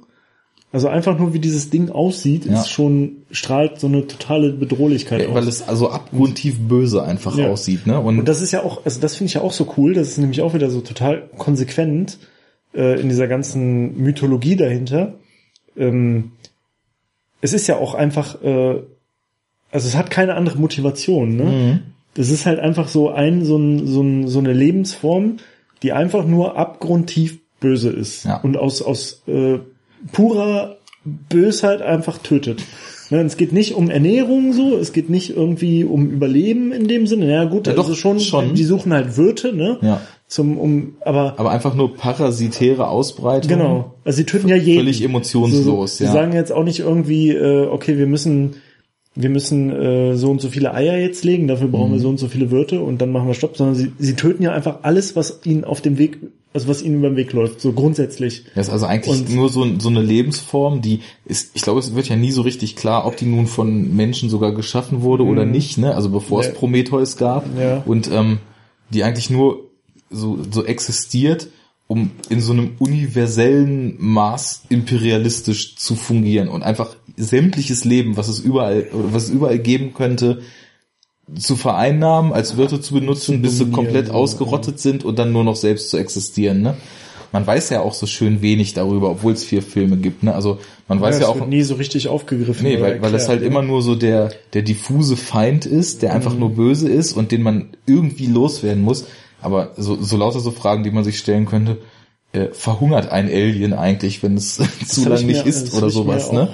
Das du siehst ja auch nie, ob die überhaupt essen oder so, weil die, also die, die essen ja nicht die Opfer zum Beispiel. Ja, ja, genau. Sie töten sie halt und nur sie, und benutzen sie als Wirte. Sie wachsen ja halt auch, auch auf, auf so eine Art und Weise, die so dem Leben, wie wir kennen, total fremd ist. Weil jetzt in Alien 1 zum Beispiel, da schlüpft das Vieh ja aus dem Bauch, ist ungefähr so, na, so groß wie eine Ratte, sagen wir mal, oder ein bisschen mhm. größer und hat sich dann einmal gehäutet und ist halt so überlebensgroß, ne? ja. Aber hat ja weder einen Menschen auf dem Schiff, noch die Katze, noch sonst wen verspeist, mhm. sondern ist halt einfach aus sich heraus so gewachsen, ne? Ja. Und das, das ist auch so was, ich finde, dass das, da darf man und muss man auch überhaupt gar nicht anfangen, das in irgendeiner Form logisch oder wissenschaftlich zu hinterfragen, weil dieses Wesen an sich das ist so perfekt auf den Zweck hin geschaffen, für den es in, die, in den Filmen existiert, wie du sagst. Ne? Das ist halt auch wieder total funktional. Ne? Genau, also, also alles ist nur optimiert zu töten an diesem mhm. Vieh und das, das macht es so bedrohlich, aber dazu kommt halt auch einfach noch, wie es aussieht, weil ich glaube halt, also wenn 79 dieser Film rauskam, es hat ja auch sicher vorher schon viel Monster-Horror gegeben und so weiter, aber du musst halt auch immer noch beachten, dass die Effekte damals nie so wirklich ausgereift waren. Und meistens waren das halt Leute in irgendwelchen albernen Gummimasken. Und mhm. also ich finde dieses Alien, das wäre so, wenn, schätze ich mal, vielleicht auch das, das erste von diesen Wesen, was auf so einem ganz, ganz äh, unterbewussten Level so, so richtig angsteinflößend ist, weil es auch so echt ne? aussieht, ne? Dass das, ja, ist einfach Es ist halt echt so pure Angst, ne? Das, das ist, ja, und also ich finde, das wird auch durch dieses Design total krass unterstützt. Also ich meine, es ist, glaube ich, nicht so schwer, irgend so ein Monster, irgend so ein Alien-Vieh zu machen, was halt einfach nur so, sage ich jetzt mal, so total abstoßend eklig ist. Ne? Und irgendwie, aber es gibt ganz wenige, die dann auch so diese, äh, also so, so eine, so eine archaische Grundangst sofort Genau, auslösen. die man nur sehen muss, die gar nicht handeln Genau, müssen, um, um genau. sowas auszulösen. Und da ist dieses ähm, Alien-Ding, oder wie es dann ja, also korrekterweise heißt es ja Xenomorph, habe ich dann mal auf irgendeiner Fanseite gelesen. ja, eigentlich Das schon. Wobei, äh, also ich meine, wir haben ja jetzt OV geguckt, den ersten, und Ripley spricht ja von dem Alien einmal. Ja, aber äh, also wenn du so auf so Fanseiten zu Alien-Kram und so mal unterwegs bist oder mal durchliest, dann ist halt immer die Rede vom Xenomorph. Das ist dann sozusagen der Wayland Yutani Begriff dazu irgendwie, ne? So der wissenschaftliche Mhm. Ja. Begriff oder wie auch immer. Okay, ja, das habe ich auch schon gehört, Und aber naja, also jedenfalls, da fällt mir jetzt auf Anhieb. also ich dachte jetzt gerade nur, dass es halt vielleicht sowas wäre wie, dass man das so gesagt hat, weil das zum Beispiel gar nicht im ersten Film betitelt wurde, so wie zum Beispiel ähm, bei äh, Hellraiser, ja, da gibt es ja diesen Pinhead, ne? ja, genau. Und der wird zum Beispiel im Abspann des ersten Films noch als Lead Cenobite bezeichnet, weil die Cenobites sind ja diese, diese Wesen aus dieser anderen Dimension und hat noch gar nicht den Namen. Und der ist dann so in Horrorkreisen zu so einer Kultfigur geworden und wurde dann im zweiten Film erst Pinhead genannt. Und deswegen habe ich mich gerade gefragt, ob das vielleicht so ist, dass das Alien keinen Namen hat und eigentlich dann Xenomorph heißt und dann später erst als Alien bezeichnet wurde, aber Ripley sagt es ja halt einmal, das, von daher gut. ja, aber ist also jedenfalls Arschbeißerei, ne? so heißt es das, eigentlich, ja. was ich sagen wollte, äh, also da fällt mir jetzt auf Anhieb zumindest jetzt kein anderes Filmmonster ein, was diese Bedrohlichkeit so Mhm. Plastisch auch. Ja, ich weiß, jetzt denke ich gerade so, wir hatten, haben ja was ähnliches gesagt beim Terminator Podcast, ne? Ja, aber das Über- ist eine ganz dieses, andere Art. Also äh, über den dieses Endoskelett, ne? Aber ja, es ist halt irgendwie, ja, es ist anders, weil es halt nicht so lebendig ist, ne? Weil's Nee, und das so- ist, das ist auch sowas, genau, dass das wirkt wie, der wirkt in dem, was er erreichen kann, so konsequent und bedrohlich, der Terminator, finde ich. Aber das Alien in seinem Grunddesign spricht schon, glaube ich, so menschliche Urängste total an. ja. Weil, es, also ich, ich kann das auch total schwer in Worte fassen, ne, aber hat halt alles daran ist einfach widerlich und es ist wirklich so designt, dass jede Bewegung so abstoßend wirkt, finde ich, ne, also, Ja, aber gleichzeitig ist es irgendwie, also ich finde, Alien bewegt sich schon auf eine sehr bestimmte Weise und hat halt auch sowas, also so, es bewegt sich schon so, so elegant sleek so irgendwie so, ne? Es ist so ein, so ein, ähm, so eine Mischung aus so einer, ähm, äh, sowas, sowas Katzenhaftes so, ne? So, das ist immer so an Wänden entlang und so hin und her und so strived irgendwie, ne? Äh, aber gleichzeitig dann auch so mit so einer Explosivität dann so, ne? So ein auf einen springt und dann irgendwie so, also Ich das hat glaube- schon eine gewisse, ja, Anmut ist das falsche Wort, so, aber ja es doch, hat, aber so eine gefährliche, ja, ne, aber es hat schon so, so eine, so eine Bewegung, die irgendwie eine gewisse Ästhetik hat, so, Mhm. ne? Aber trotzdem ist es halt an sich einfach eher, Ja, es, es wirkt ja halt auch total äh, beweglich und dadurch halt Ja, eben auch so unberechenbar halt, und ne? agil, Ja. genau. Und was vielleicht auch noch so ein Punkt ist, das sieht man jetzt im ersten Teil noch nicht so, aber das ist ja auch von der Art, wie es sich bewegt, gar nicht so klar klassifiziert werden kann. Also jetzt im ersten Teil hat man ja so das Gefühl, dass es halt eher auch so aufrecht menschlich steht Ja. und auch so mit den, mit den Händen dann angreift, aber in den späteren Filmen bewegt es sich ja teilweise vierbeinig. ja, dazu muss man aber auch sagen, dass die Aliens nicht immer gleich sind, sondern sind immer ein bisschen anders, je nachdem, in welchem Wirt sie geboren wurden. Ah.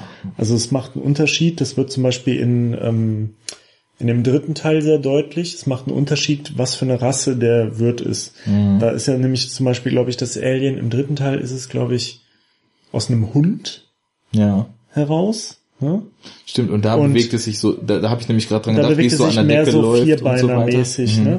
Also das spielt da, äh, es, es nimmt halt immer so, es nimmt immer so Elemente von dem von dem Wirt an. Da macht Deswegen das ja sogar tatsächlich richtig Sinn am Ende von Prometheus, als er dann was so ein bisschen rangeflanscht wirkt, so diese, diese Alien Prequel Origin da noch so ransetzen, dass es da halt auch wieder ganz anders aussieht, weil es da halt aus so einem Schleimvieh von diesem fremden Planeten ja, geschlüpft ja. ist, ne? Ja.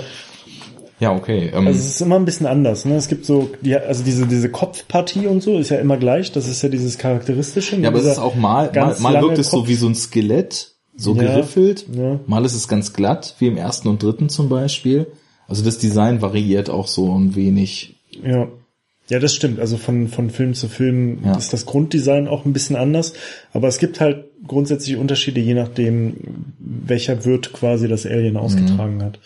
Ähm, Jo. aber in jedem Fall sieht's halt immer bedrohlich und mies und fies aus und ist halt immer krass durchdesignt und irgendwie, äh, also ich glaube auch dieser Giga, ne, der hat ja, der hat ja eigentlich, äh, ich war mal in so einer Ausstellung zufällig Oh, über krass. den. Ähm, Okay. Das war, äh, ich habe ja mal äh, in Frankfurt gewohnt ein halbes Jahr für ein Praktikum Mhm. und da war ich mal äh, in einem Filmmuseum und da war gerade eine Giga-Ausstellung. Oh, Das muss ja bestimmt geil gewesen Ja. sein. Und ähm, der hat ja auch schon ganz lange vorher Sachen gemacht, vor Alien und danach dann auch ganz viel. Aber du siehst schon, also eigentlich alles, was er macht, ist ähm, also ist so in einem Framework, ne? Das hat halt alles dieselbe Optik so so gewissermaßen. Es ist halt alles diese alienhafte, organische, sehnige Optik, über die wir jetzt gesprochen haben. Ja.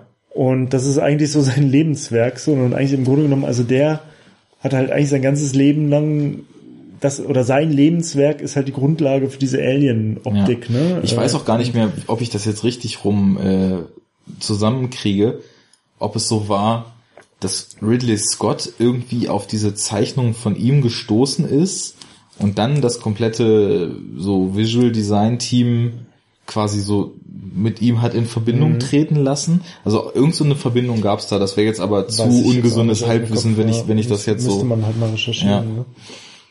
Ja, aber auf jeden Fall ähm, war es eine sehr ganz bewusste Entscheidung für ihn. Weil, Ja. Also irgendjemand kannte die Designs und ich weiß gar nicht, ob die Drehbuchautoren sogar angefangen haben, das Drehbuch auf diesen Designs zu entwickeln. Also irgend so eine Verkettung gibt's da. Vielleicht können wir das ja diesmal noch nachreichen. Wir haben schon so lange nichts mehr nachreichen müssen. ähm, gut, ähm, mal Ja. wieder zum Film zurück. Also äh, du musst nur kurz abschließen. Ich finde es total interessant, dass man sich wahrscheinlich jetzt schon wieder 20 Minuten oder so darüber unterhalten kann, warum dieses Alien so verdammt creepy ist. Das spricht ja auch schon wieder echt dafür, dass es einfach eine sehr, sehr gelungene Kreation ist. Ja, also äh, das siehst ja auch allein da schon, was das äh, daran schon, was für einen Impact das in der Popkultur im Allgemeinen hatte. Also es gibt ja auch ganz viele Filme, die das aufgreifen, so andere, also auch so scherzhaft oder so, ne? Aber so dieses dieses äh, Alien-Ding ist halt so ein fester popkultureller Bestandteil, Auf jeden Fall. so wie, wie halt manche andere Filmfiguren auch. Ne? Und äh, daran merkst du das ja auch schon. Das ist, also das passiert ja nicht zufällig und das passiert ja auch nicht mit irgendwelchen Entwürfen, die halt so beliebig sind. Ne? Ja. So, ähm, Da muss schon was Besonderes sein, damit Genau. das so einfließt. So, ich komme mal kurz wieder zum Film zurück. Ja. Ich habe eben ja schon irgendwie davon gesprochen, dass äh, die auf diesem Planeten da fahren, weil sie das Signal empfangen haben. Und da ist mir im Film erstmalig so aufgefallen, also du hast ja schon gesagt vorhin, äh, am Anfang, die Musik ist dezent und du merkst halt auch so diese Langsamkeit und es wird halt vom Sound auch so ein bisschen unterstützt. Und auf dem Planet ist mir erstmal aufgefallen, wie stark der Film aber auch mit Sound arbeitet, was ja auch für einen Gerade bei Horrorfilm bei essentiell ist. Landung es genau. dolle, und ne? dann, dann gibt es diese Momente, wo immer zwischen der Zentrale und den, äh, dem Team, was in Raumanzügen draußen unterwegs ist, umgeschnitten wird. Ja. Und du hast immer von so einer totalen Ruhe, in der dieses lustige Piepen der Instrumente so drin ist. Wir haben uns ja vorhin beömmelt, dass damals also jede, jede Funktion, die irgendein Computer ausführt, immer mit irgendeinem Geräusch unterlegt war. Schön imitiert. Ich kann mir wirklich vorstellen, dass es daran lag, dass, dass sowas damals noch überhaupt nicht so gängig war und dass man halt wirklich versucht hat, den Leuten so äh, klar zu machen, okay, hier drückt jetzt jemand was und das, ist hat eine Wirkung. Ein Computer. Das ist ein Computer. Du drückst eine Taste, es passiert was. Er rechnet einmal, weil auch wenn die Computer rechnen und was am Display anzeigen, Mhm. dann piept es ja so komisch die ganze Zeit. und was zeigen sie am Display an?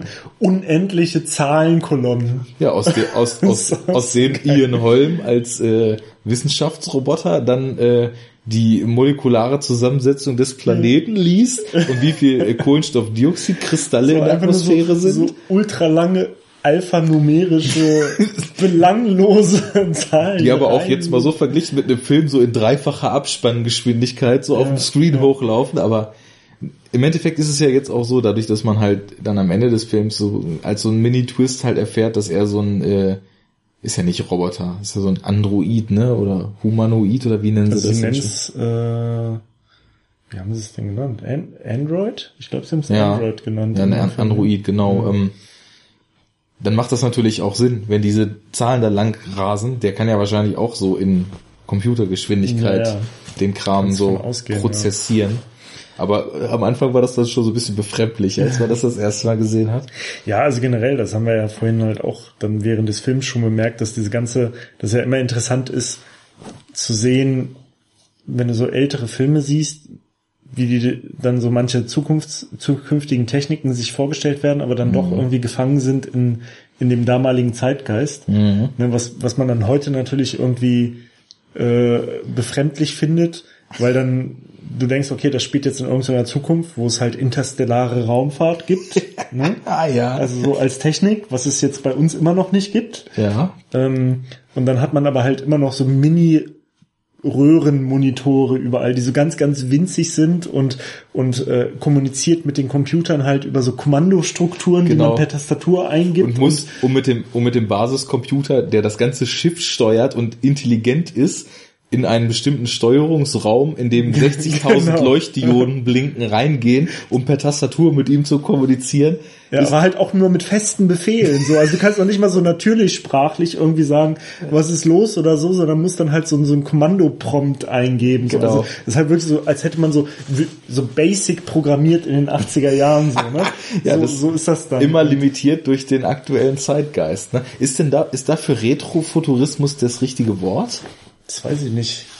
Kann ja vielleicht mal jemand, der das weiß, in die Kommentare schreiben, weil ich dachte, man nennt das Retrofuturismus, wenn man so Dinge so im Design darstellt, wie, wie man sich früher die Zukunft vorgestellt hat. Ne? Und das ist ja dann so ein Fall Mhm. Ich meine, dafür. also wahrscheinlich, die Sache ist, das ist ja wahrscheinlich eigentlich fast unmöglich, das nicht so zu machen, weil selbst, weil du bist ja immer durch die jetzt- Denke, die dich Genau. umgibt. So. Also jetzt denken wir natürlich, wenn wir das gucken, so, hä, hier so bescheuerte Röhrenbildschirme, die irgendwie die drei müssen, Zoll groß sind. die müssen doch eine Smartwatch haben. Genau, und die müssen auch irgendwie riesige Flatscreens haben und so, weil das jetzt halt die Realität Mhm. ist.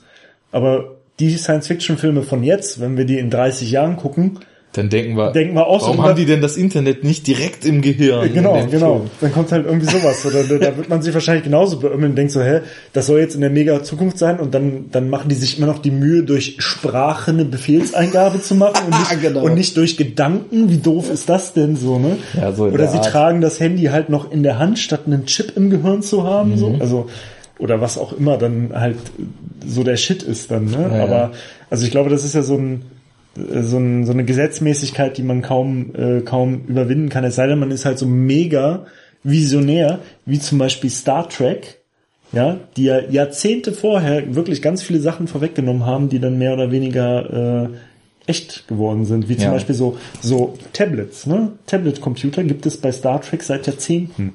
Lange bevor es das in echt gab, hatten die, und lange auch bevor irgendjemand darüber nachgedacht hat, dass es irgendwie so ein Touchscreen-Devices und so ein Zeug, das gibt's ist bei Star Trek schon seit äh, fast, also seit der zweiten, seit dieser Next Generation Serie ist es halt so Standard zum Beispiel. Aber da kannst du ne? sogar noch weiter zurückgehen und äh, dir so dir so frühe Science-Fiction-Autoren mal reinziehen. Und da gab es ja, ist ja ganz interessant, so in der frühen Science-Fiction gab es ja einmal so die US-Vertreter, ne, die so einen großen Namen hatten. und Russen, ne? Ja, genau. Und so äh, U- UdSSR, Russland. Und da fällt mir jetzt sogar zum Beispiel gerade Stanislav Lem ein, der ist, glaube ich, Pole, nicht Russe.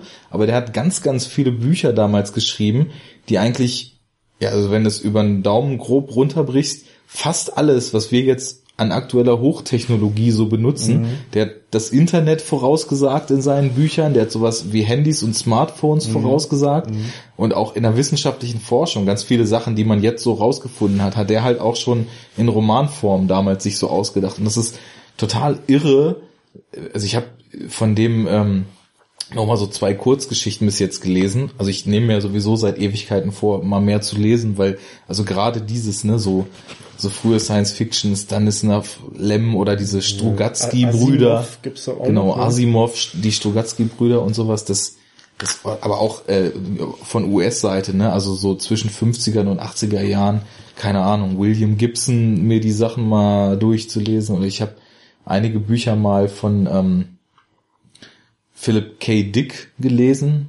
Der hat ja auch so die Vorlagen zu Blade Runner und Minority Report und hast du nicht gesehen, also so richtig, richtig vielen Science-Fiction-Dystopien geschrieben. Und das ist eigentlich so Pflichtlektüre, ne? Aber ich denke mir dann immer so, oh, jetzt kaufe ich mir mal wieder ein, zwei Bücher und nehme mir echt die Zeit, dass ich mir die dann mal schön gemütlich abends so in zwei, drei Abenden durchlese. Und ich mach's einfach nicht. Ich weiß auch nicht wieso. Also das ist irgendwie dieses, äh, dieses Areal in meinem Gehirn, was so den Impuls dann gibt. Jetzt lies mal. Das ist so wie auf Standby die ganze Zeit und ich muss so richtig aktiv daran arbeiten, dass ich das dann mal mache. Und wenn ich dann so ein cooles Buch mal lese, dann lohnt es sich auch total. Aber gut, das ist jetzt schon ein anderes Thema. Warum ich nicht lese. Naja, auf jeden Fall, ähm, genau, mit, mit diesen Technologien, das ist dann schon irgendwie so eine Sache, dass es, aber es gibt ja auch Leute, die das stört, ne, in so alten Filmen, dass das alles halt auf alten, uralten Röhrenmonitoren stattfindet und äh, das stört mich überhaupt nicht. Ich mag halt diesen, diesen klassischen Charme von so 60er, 70er, 80er Jahre Filmen total gern. Aber auch nur, wenn, wie du gesagt hast, das im Ganzen so eine total stimmige Einheit gibt, ne? Und das ist einfach im Setdesign von Alien, um es jetzt das allerletzte Mal zu sagen, einfach total gelungen. Ja, es sieht halt richtig gut aus alles. Ne? Auch dieser ähm, der Space Jockey. Ne? Das ist ja quasi, wo sie dann in diesem fremden Raumschiff sind. Weiß ja, der Space Ja. Jockey, ne? Äh, ist auch krasses Design irgendwie, finde ich. Also dieses ganze Ding, wo sie auch in diesen Raum reinkommen und dann erstmal man sieht, wie, wie groß das ist. Also das fand ich auch, finde ich auch generell bei Alien gut. Äh, die, haben- es ist ein gutes Gefühl von so, so mächtiger Größe, Mhm. das da immer geschaffen wird. Und die arbeiten ja, würde ich jetzt mal, also ich weiß es nicht, aber ich würde es schätzen, ja tatsächlich oft mit so gemalten Hintergründen und so würde ich jetzt mal so denken. Ja, da haben wir ne? uns ja vorhin gefragt, Genau. zum Beispiel in die, also als die auf dem äh, auf dem Planeten sind, der ja auch da sah es total der, so aus. genau, der ist, der ist so ganz simpel ja designt. Äh, das ist eigentlich alles, also es ist Sturm und so Nebel und dann nur so so viele Steine und Felsen, durch diese sich da so durchkämpfen. Und als sie dann vom Weiten dieses Raumschiff sehen, da habe ich mich halt gefragt, ob das zum Beispiel so ein Matte Painting halt Mhm. mal war, ne? Und ich, also ich, ich bin durch diese Technik noch nicht so ganz durchgestiegen, weil ich weiß halt, wie es funktioniert, dass so Kulissen auf so Glas gemalt werden, wo dann die Kamera durchfilmt, ne? Und so wird es dann halt in den Film noch integriert. Und das ist total stark, wenn du dir mal äh, im Internet so so famous Matte Paintings, Wie Movies, heißt das? Matt oder Map? Matte, Matt. also Matte, so M-A-T-T-E. Mathe, Matte Paintings, Ja. es ist alles total matt, ne? Aber wenn du dir das mal anguckst, ähm, dann da, da findest du halt total viel so so Kulissenshots und so totalen aus bekannten Filmen, die dann halt einfach, also da, da, das ist dann häufig so, dass die Glasscheibe da ist so ein Stückchen ausgelassen und die Kamera filmt, also ist genau vom Abstand so positioniert, dass es genau von der Perspektive passt. Und dann fehlt halt so ein Stück, das ist echte Kulisse und da stehen dann so zwei Schauspieler und machen was. Und das Ganze drumherum ist halt nur auf so einer Glasscheibe, wo die, wo die Kamera durchfilmt. Falls ich hier jetzt total Schwachsinn erzähle, kann man mich da natürlich auch korrigieren, aber so habe ich das zumindest verstanden. Und es gibt zum Beispiel eine schöne Szene, wo man das sieht in äh, Brazil von Terry Gilliam, ne? Da gibt's ja so gegen Ende irgendwann, Spoiler, Spoiler, Spoiler, die, äh, die Szene, wo in diesem Ministerium für Information so Revolte und so ein Brand ausbricht, ne? Und da kommt eine Szene, wo so Feuerwehrautos und so von, von diesem, von dieser Staatsmacht, so diese, diese Mannschaftswagen losfahren.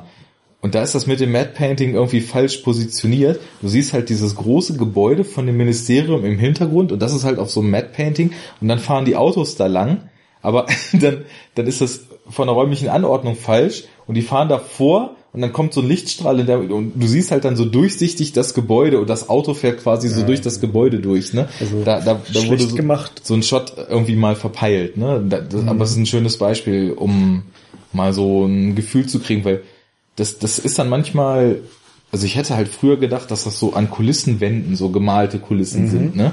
Aber auf so einem Matte Painting muss das dann ja viel kleiner gemalt werden, weil das fast unmittelbar vor der Kamera nur ist, ne? Und das sind dann häufig so diese Shots, die so, so leicht blurry so im Mhm. Hintergrund aussehen. Und deswegen habe ich mich vorhin in diesem Lagerraum halt gefragt, Ja, also- ob das so ein Wie auch immer sie es gemacht haben, äh, es hat halt funktioniert. Also, genau. Äh, und da gibt's halt so einige Shots, auch gerade in diesem fremden Raumschiff, äh, wo sich dann so ein riesiger Raum aufspannt. Und das sieht ziemlich, äh, finde ich, also auch heute noch ziemlich, äh, ziemlich gut aus. Ne? Und oft dann wahrscheinlich auch wieder mal besser, als wenn man das jetzt irgendwie mit CGI so auf Größe gemacht hätte. Jo. Ähm, und also das, das fand ich fand äh, viel auch auf, also um, um das jetzt mal abzuschließen mit, mit Optik halt. So, Ja. ne? äh, sieht Ja, halt gut aus. Alien sieht fett aus, kann man nichts Genau. anderes sagen. So, ne? Und ähm, Eine, eine, äh, sorry, wisst nee, nee, sag, sag mal. Aber eine Frage, oder was ich mich gefragt habe, findest du auch, dass von der Optik, also jetzt weniger halt so wie so das Set-Design ist, sondern so gerade auch so diese, diese Weltraumszenen, diese Anfangsszene, ne, mit dem, wo man um diesen Planeten rumschwenkt und so, ist dann so krass epochale Weltraumoptik und so. Findest du auch, dass in dem Design und auch teilweise in dem Raumschiff so ein bisschen, in den helleren Räumen, das irgendwie so ein bisschen erinnert oder Parallelen hat an äh, 2001? Ja, also diese weißen Räume schon. Und da habe ich nämlich direkt bei der Eröffnung dran gedacht. Das ist ja ganz interessant. Die Kamera fährt dann so los und dann liegen die in ihren Schlafpots und die klappen so auf. Und dann und kommt, wird so das Licht. hell, genau. Ne? Da, da dachte ich auch, das hat so was Kubrick-artiges, das hat so was 2001-mäßiges irgendwie. Und ich finde aber auch diese, diese, diese Weltraumshots, so dieses langsame und dieses große und so, so ein bisschen, also ich habe mich zwei, dreimal in dem Film habe ich mich daran erinnert gefühlt. ich, okay, also bei mir war es auch in diesen weißen ungefähr Räumen. So, es ist so eine, nicht, na gut, es sind schon ein paar Jahre dazwischen, ne? Zwischen 2001 und Alien also 79, 2001 ne? war, ist glaube ich von 68 oder so zehn noch Jahre. früher sogar. Mhm. Zehn Jahre dazwischen. Ne? Weiß ich nicht, ob man da jetzt noch so sagen kann, dass das so inspiriert gewesen sein könnte Boah, ich glaube, das so. ist einfach, also 2001, was so visuelles, visuelles und konzeptuelles Design von Science-Fiction-Filmen betrifft, schon sehr, sehr bahnbrechend und auch so epochenprägend war. Das kann man, glaube ich, schon sagen. Mhm. Aber was eine ganz andere interessante Parallele ist mit dieser Anfangsszene, mir ist das auch aufgefallen, weil einfach so weiße Räume in, das, in, so, in so früher Science-Fiction vom Kino jetzt, das assoziiert das man da wäre einfach wär mit. heute Ne? wieder eigentlich auch wieder so eine typische Apple-Optik fast schon, ne? Genau. Wäre Also auch wieder zeitgemäß. heute wär's dann so irgendwie- reduzierte, they look like iPods, ne? ja, ja. Aber das ist auch ganz interessant. Also wenn man so dieses, dieses cleane Design, was so ältere Science-Fiction-Filme häufig für die Zukunft so prognostizieren, wenn man das mal genau reflektiert, dann ist jetzt viel von diesem Design Realität geworden. Ne? Also das ist auch wieder so ein Faktor, wo die, die Filme im Endeffekt ganz interessante Prognosen. Äh, muss mal hier ähm, iRobot oder was das ist gucken wo diese futuristischen Audis Mhm. entworfen wurden, ne?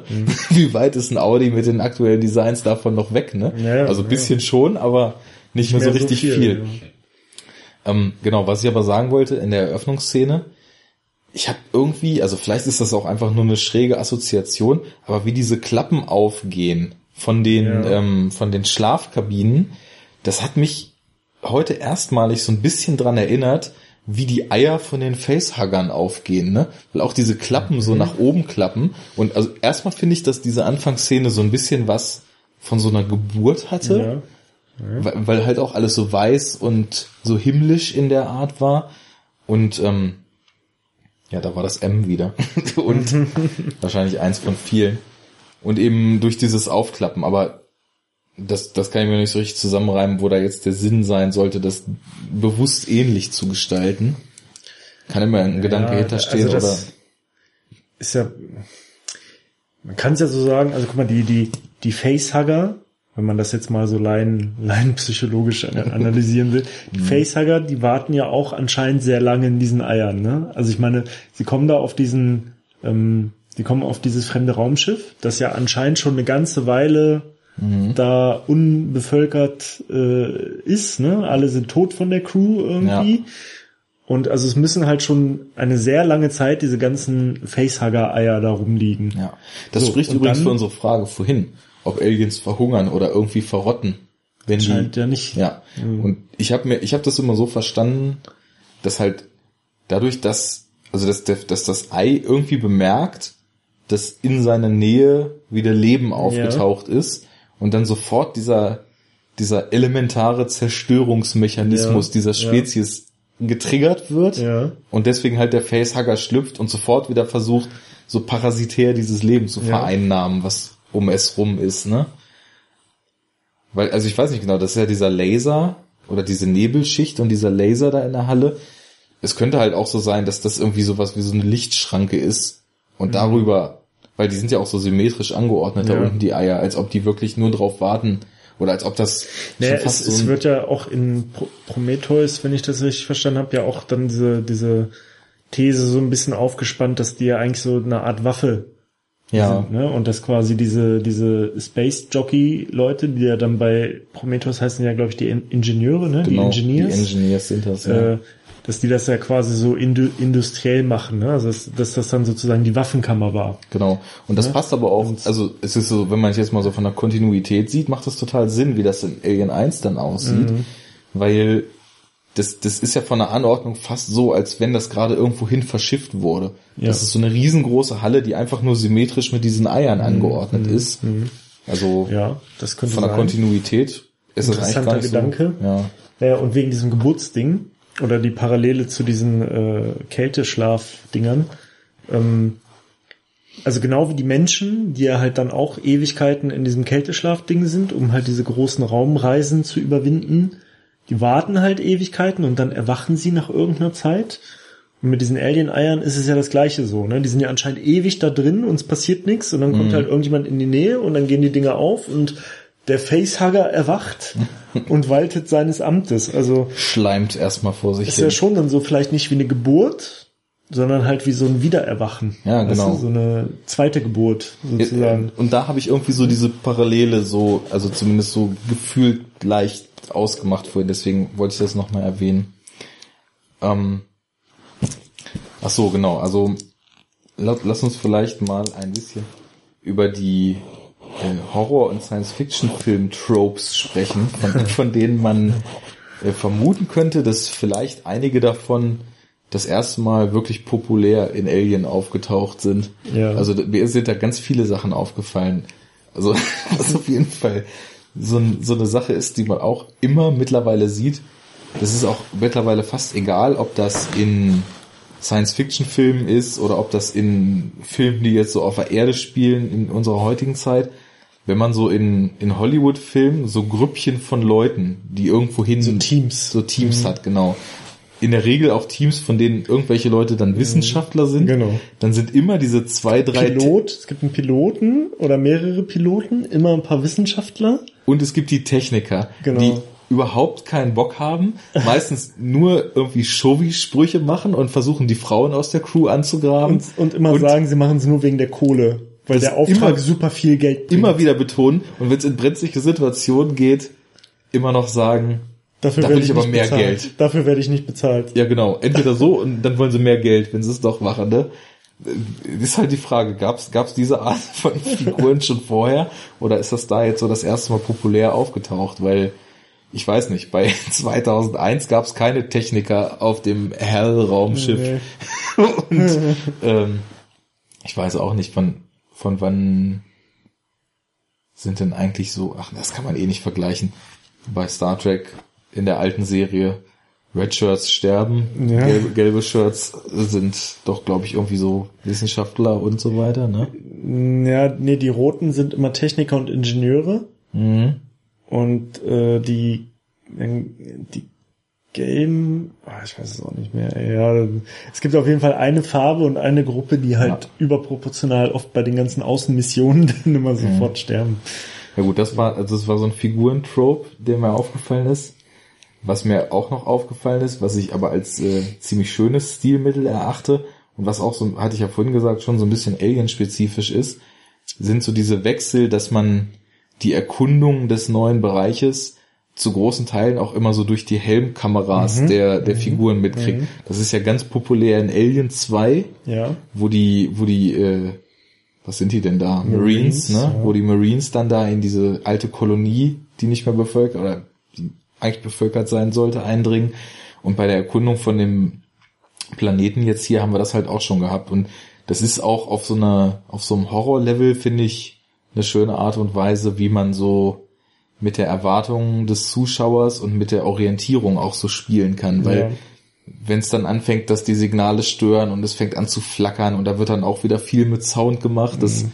Das hat ich so eine ganz das schöne Wirkung. Ist aber sowieso, also es hat ja so einen dokumentarischen Charakter mhm. und dadurch wirkt es ungefilterter, finde ich. Also so weniger gescriptet, ne? Ja. Und weniger so, als würdest du halt so eine Dokumentation im Fernsehen oder eine Live-Übertragung so, wo halt nichts gescriptet werden kann so richtig. Ja. Äh, ja, und es schafft halt dadurch äh, eine krassere Nähe zum Zuschauer, ja. finde ich. Also ja. das hat was Schockierenderes. Ich meine, das sieht man ja auch ganz schön daran. Es gibt ja diese, wie heißt nochmal dieses Genre, äh, Filme wie Blair Witch Project und so.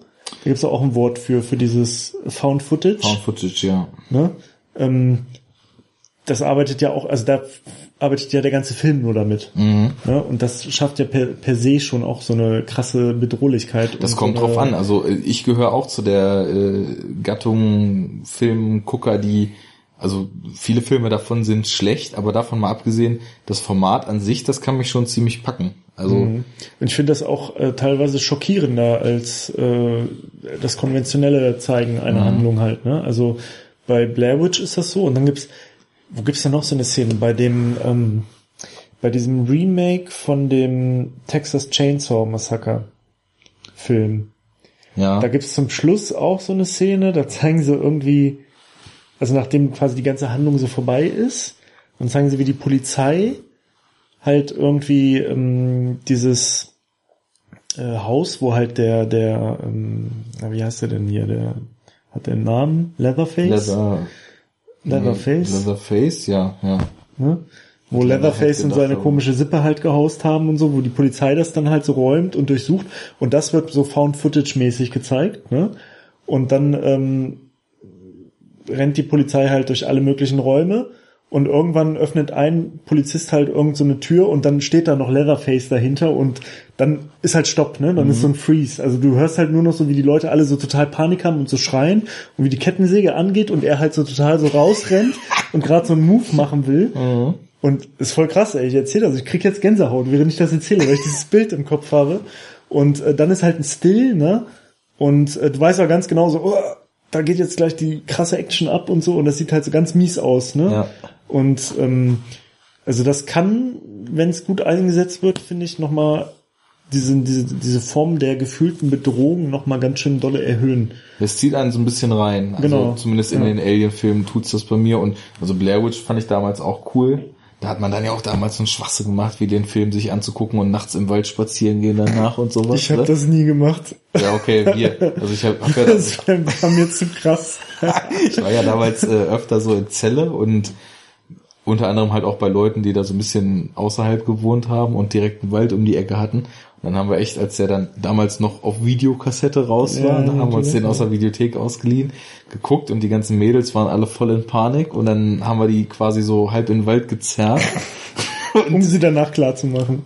Die, die, hatten wir ja schon klar. Also das wäre ja nicht mal der Punkt gewesen, ne? aber einfach um Bullshit zu machen und dann, ich weiß, sind teilweise von uns die Leute dann auch noch in den Wald reingerannt vom Weg weg und haben dann angefangen, da rumzuknacken mit irgendwelchen Stöckern. So richtiger Quatsch halt, ne? Mhm. Aber das passte schon. Und welcher Film mich ja auch von diesem Found-Footage-Kram völlig mitgenommen hat, wo man entweder totale Bestätigung für kriegt oder für ausgelacht wird, war der erste Paranormal Activity. Ah, den habe ich nicht gesehen. Das war, also das ist, es geht ja im Endeffekt nur darum, so ein Pärchen lebt in einem Haus hat die Vermutung, dass da irgendwie so dunkle Mächte oder so ein Dämon mhm. in dem Haus sind, weil die Frau halt auch immer so Albträume hat und sich so komisch fühlt. Und dann filmen die sich, also machen sie mal so eine Standkamera in ihr Schlafzimmer und filmen sich selber beim Schlafen, ne? Mhm. Um halt rauszufinden, ob sie irgendwelche komischen Sachen macht. Und ich finde halt so das Phänomen Schlaf finde ich total spooky. Also so diese, diese, diese Gewissheit, dass es so am Tag zwischen, sagen wir jetzt mal, sechs und acht Stunden gibt, die du so völlig weggetreten bist. Ne? Das ist mhm. ja so mhm. eine Zeit, über die du keine Kontrolle hast. Mhm. Und in der Zeit kann ja tendenziell um dich rum alles passieren und mhm. du hast keine Kontrolle mhm. darüber. Und naja, das ist dann halt, also tagsüber da filmt er sie so die ganze Zeit und ja, erzähl doch mal, was los war und dann so dieser, dieser typische Kram, sie ist dann genervt, packt die Kamera weg und so weiter und dann macht er aber dieses Experiment und dann fängt die halt an, nachts ganz komischen Scheiß zu machen, ne? Und die gucken sich dann halt morgens immer so im Zeitraffer die Nacht an und dann sind so Sachen so, sie steht so apathisch auf, steht, steht sich neben ihn, guckt ihn an, nachts viereinhalb Stunden lang steht sie neben dem Bett und guckt ihn so an, legt sich wieder hin und schläft weiter, ne? Und dann so sieht man so morgens die ersten Aufnahmen, oh, ich habe irgendwie nicht gut geschlafen, ich bin schon wieder so müde, ich fühle mich gar nicht erholt und so weiter. Dann gucken sie sich das an und sie steht da halt so fünf Stunden oder weil sie steht auf, geht raus und dann sieht man so, wie er aufwacht und sich umguckt und dann so die Kamera holt und mit der rausgeht und sie sitzt draußen so auf der Schaukel, so mit offenen Augen, guckt ins Nichts und schaukelt da auf der Schaukel rum. Und das, also das ist wirklich entweder die, ich konnte wirklich nicht pennen nach dem Film, ne? so hat er mich mitgenommen. Und wenn du das für ihn erzählst, der guckt dich an und macht so, "Pff, das ist jetzt nicht dein Ernst. Das war der langweiligste Scheiß, den ich jemals gesehen habe. Oder es kommt sowas wie, oh ja, ey, ich habe mir in die Hose geschissen bei dem Film, ich, ich kam gar nicht mehr klar und konnte tagelang nicht mehr schlafen und habe nur noch drüber nachgedacht, was passiert, wenn ich schlafe um mich rum. Ja, und da hat halt auch so dieses Found Footage, also am Ende wird's dann ein bisschen abgedreht, aber da war ich schon so dull im Kopf, weil der Film mich so fertig gemacht hat. Und ich weiß auch nicht, wenn du dir das, wenn du dir das dann halt als Spielfilm denkst, Ja. dann denkst du, ja gut, ist halt irgendwie jetzt mal ein Dämonen-Horrorfilm, ne? Mhm. Aber dadurch, dass es halt wirklich so, so echt wirkt, Ja, genau, ne? Also das, das hebt so ein bisschen so die Künstlichkeit von so einer Filmsituation halt auf. ja, Und ich glaube, Genau. dadurch ähm, kann es potenziell eine höhere äh, Vereinnahmung Ja, so genau. des Zuschauers. Die Immersion Die steigt. Immersion, das wollte ich jetzt nicht sagen. ist das Wort falsch? Nee, aber ich dachte, es ist jetzt zu klugscheißermäßig. Aber das macht nichts. Man darf, also wer, wer, für- wer, wer schon Für unser dummes äh, Zuhörer. Nein. Also, keine Ahnung, ich weiß es nicht. für unsere dummen Schädel. Für unsere dummen Schädel, genau, Alter. Bist du Montepello im Chiro, Junge? Junge. Also, ähm, ja, jetzt haben wir mal Immersion. einen filmwissenschaftlichen oder auch nicht äh, klugscheißer Begriff gedroppt. Soll mal vorkommen. Und können ja mal vielleicht ein bisschen über die Figuren reden, weil das finde Ja. ich nämlich bei dem Film sehr interessant. Zum einen, wie das Ganze angelegt ist und zum anderen, was daraus auch für interessante Interpretationen so in den letzten äh, mittlerweile ja auch fast, nee, fast 30? Ja, über 30 Jahre. 35. Ja, 35 Jahre, krass. Da gibt's ja ganz interessante Sachen. So dadurch, du hast ja vorhin schon gesagt, dass das so außergewöhnlich eigentlich war, dass, dass Ripley so das erste Mal ja so eine weibliche Heldin war. Und das stimmt ja auf jeden Fall. Also, weiß nicht, vielleicht vorher, ich meine, es gab auch in Blaxploitation-Filmen und so Foxy. Brown, die eine weibliche Heldin war. Aber ähm, Ja, das haben ja nicht so viele Leute gesehen. Also das Genau. war ja nicht so, hatte nicht so eine große Dimension. Ne? Und ähm, ich finde halt auch, dadurch, dass man ihr als Gegenstück noch dieses andere Mädel in der Crew da gegenüber setzt in Alien, kriegt so ihr ganzer Charakter auch so eine ganz andere Wirkung noch. Also sie ist halt nicht einfach nur äh, im Gegensatz zu sonst, wo ja Frauen in, ich nenne es jetzt mal Hollywood-Filmen, wobei Alien damals, der wurde ja sogar in, in England gedreht und so, das war jetzt nicht in dem Sinne Hollywood, ne? Also sind ja auch alles Briten gewesen, der, der Cast, nur Sigourney Weaver wurde halt eingeflogen, um den Film zu machen, da in London in den Studios, aber naja, so generell im Hollywood-Film waren halt Frauen damals ja nur eigentlich Beiwerk, was geweint hat, gerettet werden musste und sich Oder am Ende an starke Schultern gesch geschmiegt hat, genau, und dabei dann auch noch mit irgendwelchen Schuvi-Sprüchen klein gemacht wird. Und sie ist da halt das totale Gegenstück. Und ich finde, das ist so psychologisch ganz interessant angelegt, weil sie ist halt nicht einfach nur die, die am Ende noch steht, sondern sie ist ja auch von ihren ganzen Eigenschaften das absolute Gegenstück zu diesen ganzen Frauenklischees und diesen, diesen ganzen Frauen, die man halt so kaum als Rolle bezeichnen kann. Sie ist ja total abgeklärt, handelt rational, handelt überlegt, bewahrt die Ruhe, nachdem das alles so Ja, aber das fällt ja auch so ein bisschen, ne? Also das ist, ich habe mir irgendwann mal aufgeschrieben bei dem Film, dass sie halt zuerst, zuerst ist sie halt mega cool und mega souverän und steht über allem, ne? Und ist so total abgeklärt. Dann wird sie irgendwie so ein bisschen panisch. Mhm. als es dann immer krasser wird mit dem Alien und immer mehr Leute dezimiert werden und sie dann halt auch wirklich so gegen das Alien sozusagen alleine sich behaupten muss. Äh, dann gibt's ja den Relief, wo sie halt in dieser Fluchtkapsel ist, Mhm. vermeintlich, den vermeintlichen Relief. Und dann kommt das Alien halt wieder, da hat sie noch mal kurz Panik, aber dann wird's ja wieder total badass irgendwie. Und ähm, also ich finde, dass das auch nicht so kontinuierlich ist. Also sie zeigt schon so ein so ein, so ein Kontinuum, ne? Also auch sie hat Panik dann irgendwann. Aber das Ne? macht die Figur ja im Gegensatz zu diesen ganzen strahlenden männlichen Helden total menschlich. genau. Und das, das finde ich halt stark daran. Das ist nämlich mir auch genauso aufgefallen, dass es gibt dann ja auch so diese Szene, wo sie rausfindet, dass die ganze Mission im Endeffekt so von der Firma manipuliert ist Ja. und dass äh, ja Ian Holm da als Android eben den Auftrag bekommen hat, koste es, was es wolle, diese fremde Lebensform auf die Erde zu bringen für Untersuchungen und äh, Crew ist entbehrlich, ne, kriegt, Ja. sie, kriegt sie dann ja da auf dem Schirm gesagt und da fängt sie ja auch erstmal so dann eher so typisch an zu weinen und verliert so die Fassung, aber in dem Moment, wo dann äh, Ian Holm, wie heißt er denn? Äh, Wen meinst du? Ash, genau, Ash heißt er im Film, äh, dann auch anfängt, so sie körperlich ausschalten zu wollen, weil sie jetzt halt von diesem Plan weiß und äh, er dann halt total logisch auf das Ziel hin programmiert, roboterartig handelt. Also sie stellt das Ganze in Gefahr, deswegen muss sie dann beseitigt werden, dann greift er sie ja so an.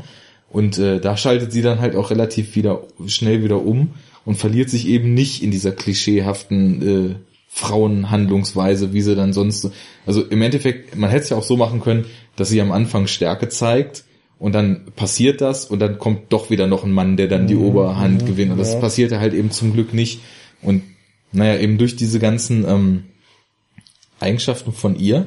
Ich habe da mal ganz interessante Debatten im Netz gelesen, dass äh, Alien den, den Ruf von manchen Leuten zugesprochen bekommen hat, ein total feministischer Film zu sein, aber nicht nur aufgrund der Ripley-Figur, sondern aufgrund der Kombination von A, der Ripley-Figur und B, der Art und Weise, wie sowohl das Alien als auch diese Facehugger quasi in den menschlichen Körper eindringen und das im Film eben nur Männern passiert. Also das Alien ist im Endeffekt eine Lebensform, was sowohl durch diesen Mund im Mund als auch durch das durch die Befruchtung mit dem Facehuggen sozusagen Männer penetriert, also als Face ja, als Facehugger okay, so okay. Oral und äh, dann dann später, wenn es wenn es die Leute tötet, durch diesen Mund im Mund, der ja auch eigentlich gar keinen Sinn hat, ne? Ja, Und ähm, ja, dadurch, dass dann halt also so, so eine starke Frauenrolle da äh, aber das ist halt auch so ein bisschen, ist- also das, das ist, ich finde, das wirkt so ein bisschen konstruiert. Warte mal, es geht noch weiter. Also da können wir gleich drüber sprechen. Ähm, ich bin ja Fan von sämtlichen irren Interpretationen, deswegen ich finde es auf jeden Fall legitim. Man muss es äh, nur so Ja. jeder für sich klar machen, was man davon hält. Es geht aber noch weiter, dass ähm, dieses Alien. Was, was brauchst du? Wo sind denn die? Schon gut. Achso, ähm, dass dieses Alien an sich dann in der ausgewachsenen Form, dass der Kopf auch noch im Endeffekt an so eine Penisform erinnert, ne? Und Der ganze Kopf? ja, Ja, ein komischer Penis. ein bisschen sehr Sehr, gekrümmt, ne? sehr tolle gekrümmt. Aber das, das hat, genau, jetzt krieg ich wieder zusammen. Dass ähm, der Kopf so diese Penisform hat und in dem Moment, wo halt ähm, dieser kleine Mund rausschnellt, Ja, ja. dass es dann halt so der Ejakulation Aha, ähnelt, mhm, die dann halt so den Männern ins Gesicht geht. Was ja auch mehrfach passiert im Film, ne? Ja. Und wenn ihr jetzt mal, also die Szene, wo die andere Frau, deren Namen ich jetzt weder also Schauspielerin die, noch die, die, also die pure Verkehrung der klassischen Genau. degradierenden Dass, dass äh, sämtliche degradierenden Rollenbilder da umgedreht werden. Die Frau ist die Heldin, das Monster macht die ganzen Männer fertig. Äh, du musst auch mal überlegen, alle Männer kriegen, oder mehrere Männer kriegen so sichtlich, kriegen diese, diesen zweiten Mund ins Gesicht.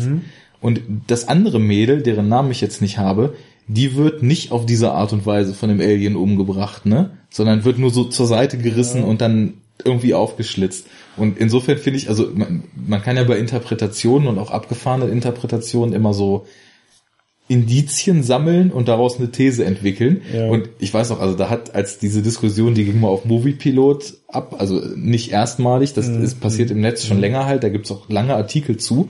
Ähm, und da wurde halt in den Kommentaren so dermaßen abgerantet, ne? Und da hast du richtig so gemerkt, dass allein sowas zu behaupten schon manchen Leuten total an ihrer Chauvi-Ehre kratzt, Ja, ne? ja. Und so wieder, wie jetzt hier Alien sollen Männer vergewaltigen, das geht ja gar nicht, dann kann ich ja den Film nicht mehr gut finden, weil sowas geht ja nicht, so nach dem Mhm, Motto, ne? Und naja, also ich, das ist also die interessanteste Interpretation des Films, Also, die ich so bis jetzt Also sie ist ja aufgeschnappt habe. so, äh, wenn man sie so aufzieht, gar nicht so unlogisch Mhm. äh, und auch ein interessanter Ansatz. Ich finde es aber dahingehend ein bisschen konstruiert, weil ähm, also ich finde, das wirkt zu ähm, zu hingedengelt so und steht so auf so sehr wackeligen Beinen, weil erstens äh, funktioniert es nur, solange das Alien halt wirklich nur Männer tötet. So. Und über die, ich habe es jetzt nicht so im Kopf, aber ich bin mir relativ sicher, dass über die gesamte Filmreihe das nicht so ist. Also dass auch Nee, das Frauen, bezieht sich äh, auch explizit auf den ja? ersten Film, genau, diese, okay. diese Okay, Interpretation. gut, dann ja. Mhm. erster Film ja. Zweitens denke ich mir halt so, naja, jetzt denk mal andersrum. Denk mal, das Alien würde auf diese Weise Frauen umbringen, dann wäre es genau, das, es würde genau die gleichen Sachen machen und dann wäre es halt sofort wieder ultra chauvinistisch, sexistisch, patriarchalisch.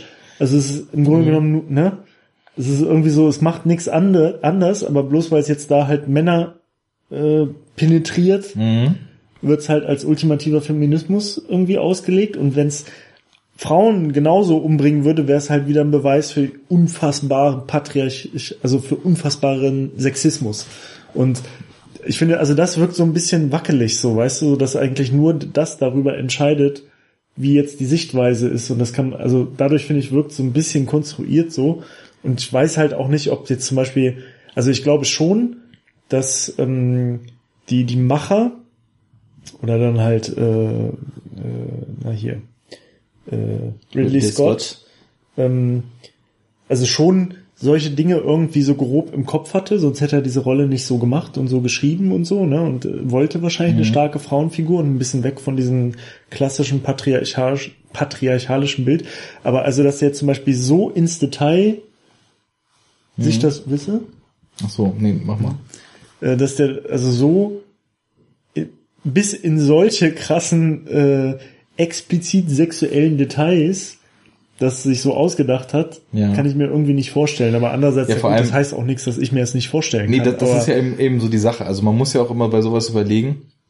Also ich meine, ich, ich mag ja auch viele Filme sehr gern, die die abgefahrensten Interpretationen zulassen und so weiter. Gerade so surreale Filme, David Lynch oder was weiß ich, oder jetzt, von dem ich dir letztens erzählt habe, dieser Upstream Color, der halt so einfach so, ein, so zwei Stunden kompletter Ton- und Bilderrausch ist und du musst dir im Endeffekt den ganzen nach und nach den Sinn erschließen und es kann in etliche verschiedene Richtungen gehen und du kannst da sonst was rauslesen.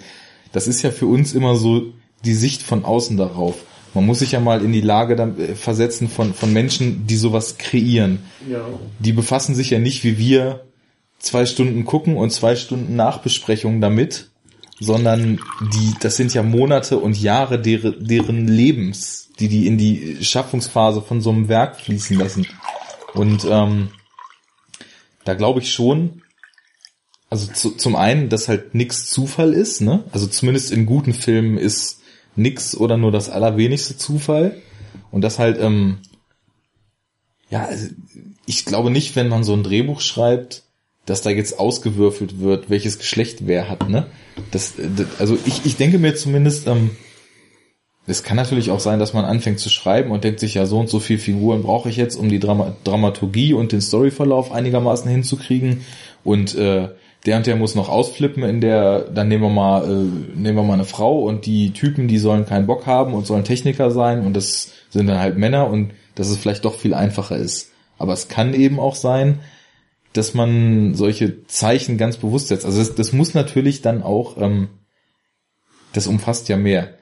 Ein Drehbuch, das ist jetzt wieder die Frage, wurde das Drehbuch geschrieben basierend auf dem bereits bestehenden Alien-Design und Befruchtungsmechanismus und so weiter?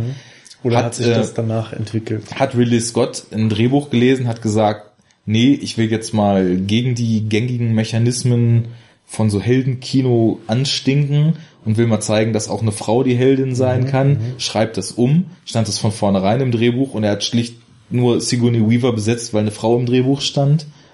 Das weiß man ja alles nicht, ne? Das, da wäre es halt irgendwie jetzt interessant gewesen, vielleicht noch mal so ein bisschen mehr Bonusmaterial als 25 Audiokommentare. Wobei vielleicht das ja auch was für die Zukunft wäre, wenn man sich so einen Film wirklich mal mit Audiokommentar Mhm, anguckt. ja. Das ist ja im Endeffekt dann ein zweistündiges Interview, wo über sämtliche Entstehungsprozesse des Films so jemand dann ja auch was erzählt. Ne? Ich meine, ich habe ja auch, äh, habe ich dir vorhin ja erzählt, letztens so ein Q&A mit Sigourney Weaver gehört. Das ging nur 40 Minuten und von der Zeit hat sie auch nur die Hälfte über Alien geredet. Aber das waren trotzdem total interessante Einblicke. Ne? Zum Beispiel hat sie erzählt, sie ist da halt nach England gekommen, um den Film zu drehen. Und es war halt ganz, ganz fremd so, weil sie kannte keinen und die waren halt alle total nett zu ihr und sie ist dann auch, weil sie da einfach nur im Hotel abgehangen hat und sie war eine junge Schauspielerin so, hatte die Rolle bekommen, hat sich da voll drüber gefreut. Dann hat irgendwie Ian Holm sie wohl am Wochenende zu seinen Eltern zum Tee trinken mitgenommen und so weiter, ne, so bei auf dem Familienbesuch, damit sie da nicht ganz vergammelt in ihrem Hotelzimmer in London, wenn sie mal einen Tag Drehpause hatten und äh, das ist wohl auch sowas wie eine Freundschaft entstanden, aber davon mal abgesehen hat sie zum Beispiel so erzählt, äh, dass bei dem Dreh, ganz interessante Anekdote, äh, diese, diese Szene, wo das Alien schlüpft aus dem Bauch, wurde vor der ganzen Crew so lange geheim gehalten, bis sie das das erste Mal gedreht haben. Ne? Und die Firma, die die Special Effects gemacht hat und das alles so entwickelt hatte, das waren wohl die absolut verkifften, verchilltesten Typen schlechthin. Also die wirkten halt so laid back, als ob die einfach nur den ganzen Tag am Chillen gewesen sind. Und dann wurde wohl so angekündigt, ja, wir drehen jetzt äh, mal eine ziemlich elementar wichtige Szene für den Film und ähm, wir machen auch keine Probe, wir drehen die direkt und vielleicht kommt ja schon ganz gutes Material dabei raus. Und dann haben die sich da halt am Set versammelt und äh, haben so Anweisungen gekriegt, haben die Szene gespielt. Und dann wurde kurz gewechselt, nachdem er sich da auf den Tisch rumgeschmissen hatte. Und es wurde dieser Aufbau, äh, also er musste dann unter den Tisch rein, so bis zum Kopf, und dann wurde dieser Körper an ihn rangeflanscht. Und unterm Tisch lagen halt mit Stangen versteckt diese Special Effects Typen. Und Die als das genau, Alien die, die das dann so rausgeschossen rausgeschossen haben. und dann stand noch einer, der diese Blutbomben gezündet haben, weil das ja auch in eine Richtung spritzt. Und sie hat gesagt, dass die bei diesem Dreh, die wussten halt überhaupt nicht, was auf sie zukommt.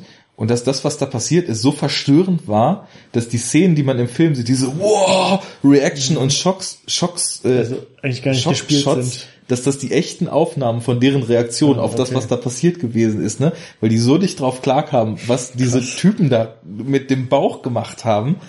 Ja, das, das im Endeffekt die Reaktionsshots, das, das sind die direkten Reaktionen aus dem ersten Take. Die haben das nur einmal gedreht. Mhm. Und es, also, Scott war so perfekt zufrieden damit, wie alle geschockt dastanden und nicht wussten, was sie machen sollten und auch wie in so eine Schockstarre verfallen. Das sieht man, die stehen da ja drum rum und wissen überhaupt nicht, was sie machen sollen, ne?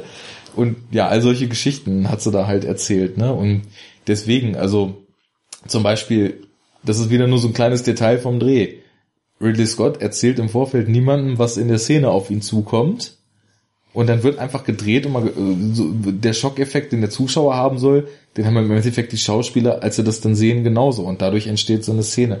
Und deswegen, so würde ich halt sagen, nix oder das wenigste ist Zufall, ne? So, dass, dass das alles irgendwie durchdacht ist. Und in so einem, ich meine, in so einem Entwicklungsprozess, so ein Skript wird ja auch nicht einmal geschrieben und dann wird das gedreht. Das, da gehen ja meistens mehrere Korrekturprozesse. Da lassen, ich glaube, so jemand wie Ridley Scott damals, der hat mit Sicherheit auch seine Ideen da einfließen lassen und das greift ja alles so ineinander. Insofern, also ich finde diese Interpretation legitim und lustig, weil man kann halt einfach an, an, an den Gegebenheiten im Film, kann man das so ableiten und mir würde das jetzt schwerfallen, außer so wie du gesagt hast, ja, das ist vielleicht schon so ein bisschen random und wenn dann zwei, drei Sachen anders wären, dann würde es in sich zusammenfallen. Aber der Punkt ist ja, die Sachen sind ja nicht anders. Die Sachen Ja. sind ja so, wie man Ja. sie im Film sieht und die, der ganze Entstehungsprozess läuft ja darauf hinaus, dass die Sachen im Film genauso sind, wie man sie dann sieht und von daher, ja, ist das vielleicht einfach äh, eine interessante, eine interessante Interpretation. Und ich meine, Ridley Scott hat ja später auch noch mehrere Filme gemacht, wo so Frauen die Hauptrollen hatten, wie, wie zum Beispiel Thelma und Louise. Wobei das auch, glaube ich, dann der einzige ist. Aber immerhin, das sind ja auch so zwei Frauen, die unterwegs sind und so von dem typischen Hollywood-Klischee der geschändeten Frau, die von ihrem Mann verprügelt wurde und immer nur in der Hölle gelebt hat, dann zu zwei Butt-Kicking Ladies werden, die halt durch die Gegend fahren und äh, selber noch die Typen übers Ohr hauen und wo man, wo dann halt so die Männerklischees ins Gegenteil kippen, ne? Aber Also man kann ja auf jeden Fall festhalten, also es, es war halt revolutionär so, ne? Und es ist halt klar, dass es eine bewusste Entscheidung war. ja, Und es war halt was ganz Neues und Ja. ganz crazy. In welchem Ausmaß das jetzt war und was es dann wirklich, äh, bis in welchem Detailgrad diese ähm, äh, antisexistischen äh, Maßnahmen dann auch wirklich stattgefunden haben und geplant wurden, das ja, ist dann halt diskutabel. Ne? Also kann man Ja. halt, kann man sich im Internet dann in irgendwelchen riesigen äh, äh, Posts in irgendwelchen Foren und so dann ja gerne seine Meinung zu bilden, so aber das weiß man ja dann immer nicht. aber ne? das, das Also- Interessante ist halt immer so, also es, es ist ja überhaupt nicht schlimm für irgendjemand, dass es so eine Interpretation gibt, ne? Aber sobald äh, so eine Debatte im Internet hochkommt, ist es immer interessant, ja, wie sexistisch und chauvinistisch dann die Antworten darauf sind von Leuten, die halt sehr erschreckend. Genau, ne? die aus Prinzip dagegen argumentieren wollen, einfach nur, weil das in ihr Weltbild nicht passt, dass es halt starke Frauen gibt, ne? Und ich bin dann eher soll, so, soll ja solche Menschen geben. Vielleicht Ja. hat man sie auch schon kennengelernt im echten Leben. das ist leider im Netz äh, dann doch, ja gut, im echten Leben auch. Im echten Leben Und, äh, gibt's auch ein, zwei so diese, diese Person war übrigens auch jemand, der sich unter dem Alien-Artikel massiv ausgelassen hat, dass er so ein Bullshit ja noch nie gehört hätte und so weiter. Ne? Aber naja, das, also ich, ich finde halt so generell, ich, ich befasse mich ja mit so Gender-Kram nicht. Ne? Wenn ich jetzt sagen würde, so gut wie gar nicht, wäre das übertrieben, weil ich mich einfach nicht damit befasse. Aber trotzdem, wenn man so bewusst reflektiert, Frauenrollen in Hollywood-Filmen, dann ist das halt auch 2014 noch ein absolutes Trauerspiel, was da Ja. abgeht. Und deswegen bin ich auf jeden Fall Befürworter von, von so einer Interpretation und so einer Lesart, weil es einfach nur so interessante Gedanken anstößt und man sich dann denkt, ja, warum denn eigentlich nicht? Und wenn man um die Sache vielleicht, dass da mal ein bisschen mehr Ausgeglichenheit herrscht, wenn man die vorantreiben kann, dadurch, dass man, ja, ich würde es nicht Überinterpretation nennen, weil was ist eine Überinterpretation? Wenn man halt Szenen analysiert und daraus was ableitet, dann ist das immer legitim, es sei denn, man hat falsch beobachtet, was ja dann in dem Sinne nicht der Fall ist. Ne? Und ja, ist, äh, da quatschen wir jetzt auch schwer 20 Minuten drüber. Also ist auf jeden Fall interessante Sache. Was mir noch aufgefallen ist im Film, ähm, dass gegen Ende die Farbkodierung so ein bisschen wechselt. Also du hast es ja vorhin schon gesagt, am Anfang ist alles sehr metallisch, sehr grau und in den Aufenthaltsräumen weiß. Ne? Also das ist, das ist alles nur so in diesem Spektrum Schwarz-Weiß. ja, schwarz-weiß zwischen, ja, so hast du es ja vorhin sogar genannt. Und gegen Ende, wo dann auch so die Action so ein bisschen zunimmt und sich dieses, dieser ganze Kampf gegen das Alien immer mehr zuspitzt, kommen immer mehr so Gelbstiche rein. Ja, und, das auch, ist auch, auch Beleuchtung, ne? Genau. Ganz viel. das ist in den ersten Szenen, wo das Alien sozusagen die ersten Leute aus der Crew killt. Da, da kommt auch immer schon Gelb mit rein. Also Ja. zum Beispiel, als er in diesem Schacht rumkriecht und man ihn dann von unten sieht, wie er an der Leiter hängt. Da ist von oben schon so eine gelbe Beleuchtung. Dann in diesem, ähm, in diesem Lagerraum, wo sie die Katze suchen. Und äh, er dann auch, das ist so ein bisschen so Horrorfilmmäßig. Ja, wir sind, wir dürfen uns nicht trennen, aber geh du jetzt mal allein die Katze suchen, ne? Und er dann, er dann losgeht. Ähm, da ist auch das Ganze schon so ein bisschen gelbstichiger, aber genau, wie du sagst, mit der Beleuchtung am Ende, wo dann auch die Alarmbeleuchtung angeht, da kommt Genau. ein unheimlich hoher Gelbanteil, aber dann geht ja auch dieses Stroboskoplicht los und das kontrastiert dieses Gelb mit so einem Blau. Also Mhm.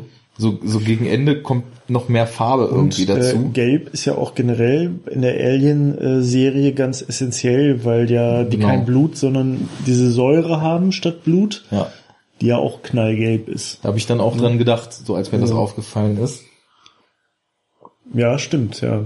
Und was ich da auch, da ist mir auch ganz krass aufgefallen, ähm, gerade als dann so diese ganze, ähm, diese, diese, diese Alarmbeleuchtung losgeht, als sie da halt den Countdown aktiviert, um für die Selbstzerstörung von dem Schiff, ähm, da fand ich, gab es ganz oft so eine Optik. Da hat man dann ja immer so Shots gehabt von den Gängen so, ne? Also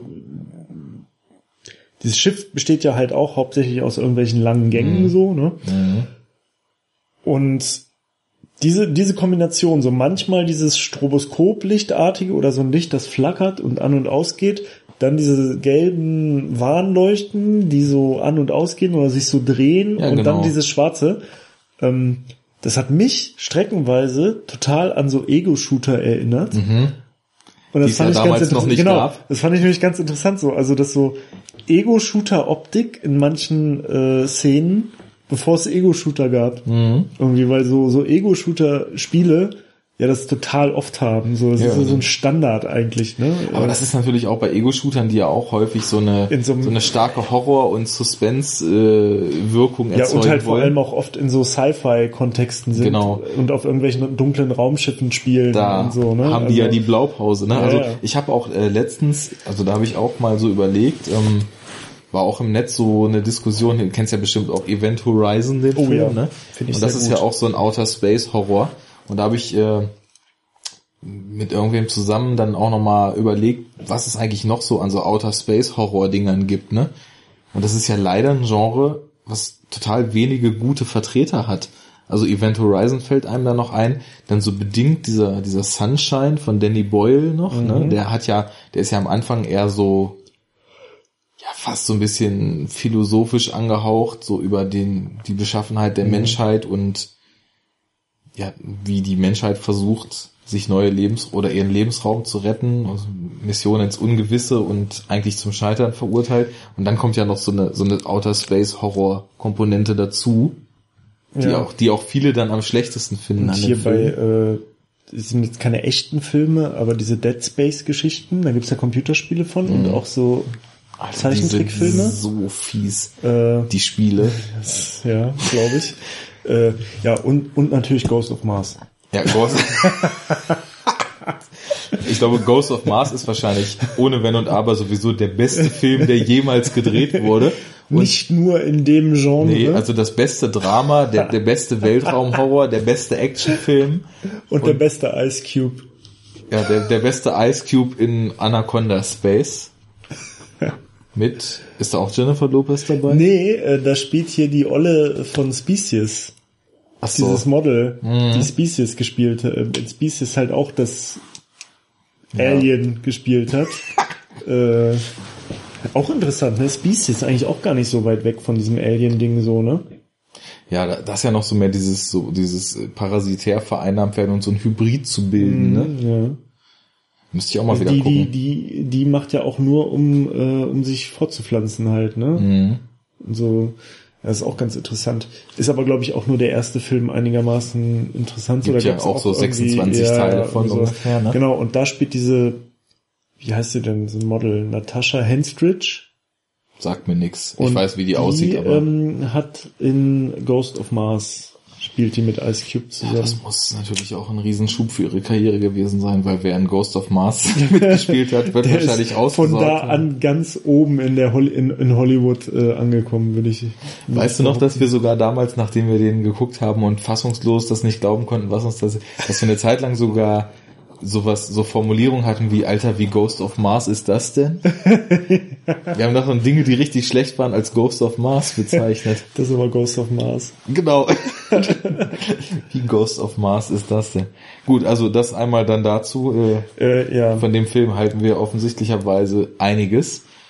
den kann man halt abfeiern, ne? Den könnten wir halt auch mal gucken Ja. im Rahmen des Podcasts. Ja, wir haben ja auch gesagt, wir wollten uns aus der Comfortzone mal hinausbewegen. Weil da trinken wir einfach mehr Whisky und dann läuft das schon irgendwie. Da müssen wir aber eigentlich die Gruppe, mit der wir damals Ghost of Mars geguckt haben, nochmal zusammentrommeln. Ja, ja. Enke und Paco. Oh, könnte schwierig werden. Ja, ich glaube auch. Schauen wir mal. Gut, ähm, ich weiß nicht. Ich hatte vorhin gedacht, man könnte eigentlich über die Figur noch so ein bisschen reden. Jetzt haben wir fast nur über Ripley geredet, aber also äh, genau, was ich da nämlich noch fragen wollte. Es ist ja schon so, eigentlich typisch horrormäßig oder so Science-Fiction-Filme, die dann mit so kleinen Ensembles agieren.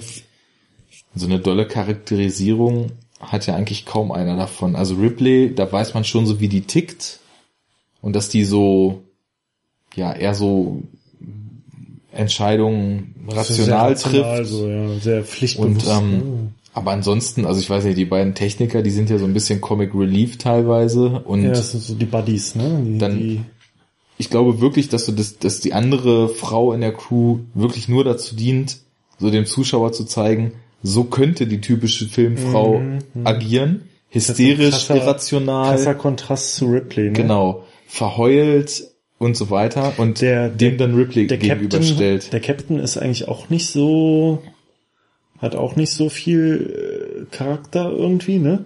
Ja. Also ist halt straighter Typ irgendwie so, wirkt so ganz freundlich, ganz sympathisch erstmal. Ja. Und Aber- hat aber sonst auch keine herausstechen. Also ich finde, die einzigen, die dann noch herausstechen, also der, dieser Ash, finde Mhm. ich, der äh, ist interessant als Charakter. Also dieser, dieser Android, Ja. der dann ja auch, ähm, also da hatte ich mir irgendwann mal notiert, so, also seine Fassade, die er so aufrecht erhält, Das war nämlich auch Die, noch was, ähm, da wollte ich jetzt auch noch drauf die hinaus. fällt relativ spät, ja, aber dann fällt die richtig krass, finde ich. total. So, und- da, da merkst du, dass er plötzlich nur noch nach äh, Auftragsprotokoll handelt. Mhm. Und was mir halt auch aufgefallen ist, wenn du den Film schon kennst und weißt, dass er so ein Android ist, dann kannst du ja vorher auch sein Verhalten so ganz anders einstufen und er, er bringt unheimlich gutes Schauspiel, finde ich, weil er hat so ganz kleine Facetten immer nur so in der Mimik drin, die zeigen, dass diese ganze Emotion, die er so bringt, dass das alles nicht echt ist am Anfang. Ja, ne? ja. Also er, er, er lässt in so ganz kleinen Momenten immer so diese programmierte Maschine durch, durchblicken. Und wenn man es weiß, dann erkennt man das.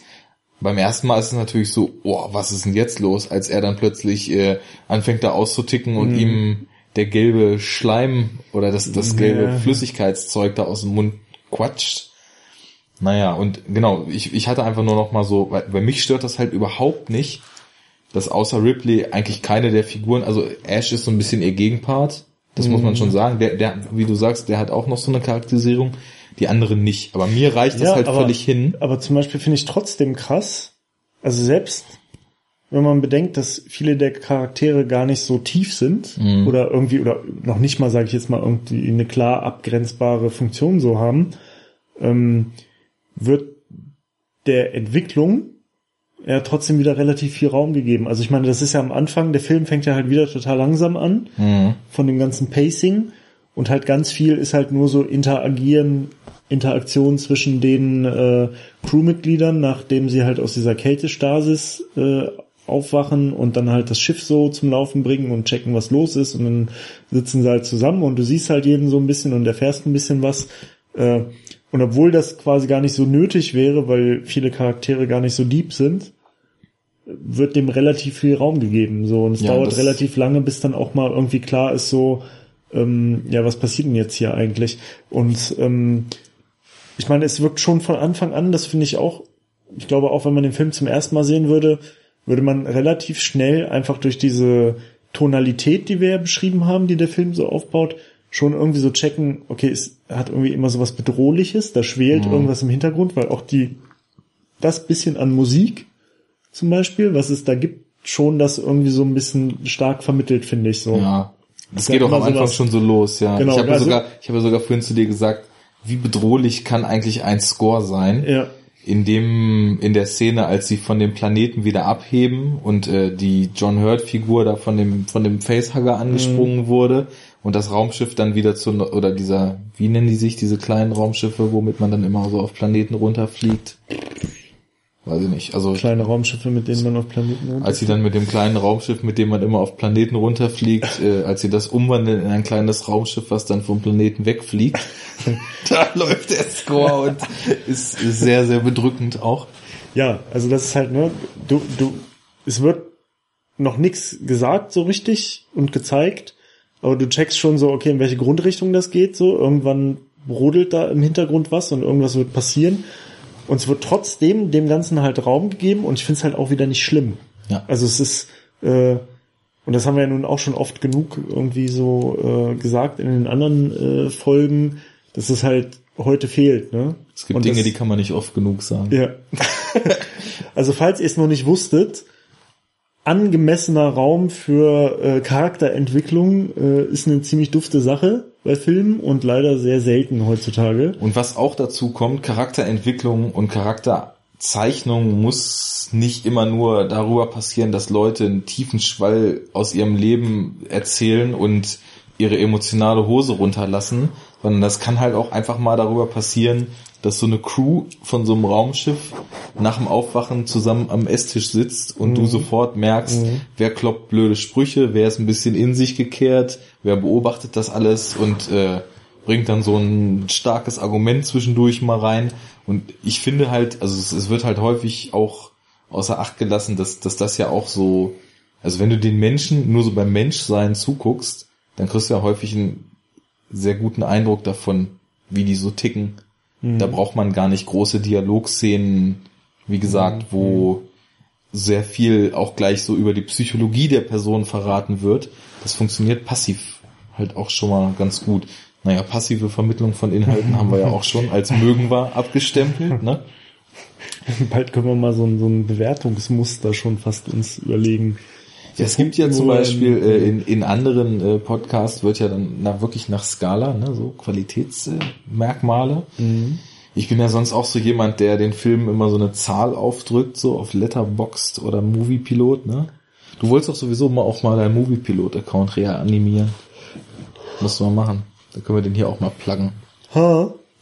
Gut, ähm, aber also das, ich glaube, das, wenn man da so lange drüber redet, dann ist es so hinfällig, finde ich. Ne? Also man kann am Ende dann nochmal, was jedes Mal eigentlich schon deutlich geworden ist, sagen, dass man die Filme halt gut findet oder so Probleme sieht, aber Ja.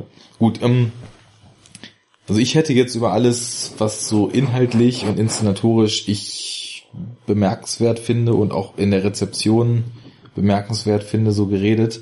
Deswegen würde ich vielleicht noch mal kurz, also wenn du nichts mehr auf dem Zettel hast, noch mal kurz auf diesen Director's Cut eingehen, den wir jetzt geguckt Ja. haben.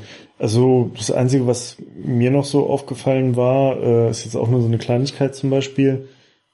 Ähm, also ich glaube, es gibt auch keinen 70er Jahre Sci-Fi-Film, wo nicht irgendwann mal klassische Musik läuft. Ne?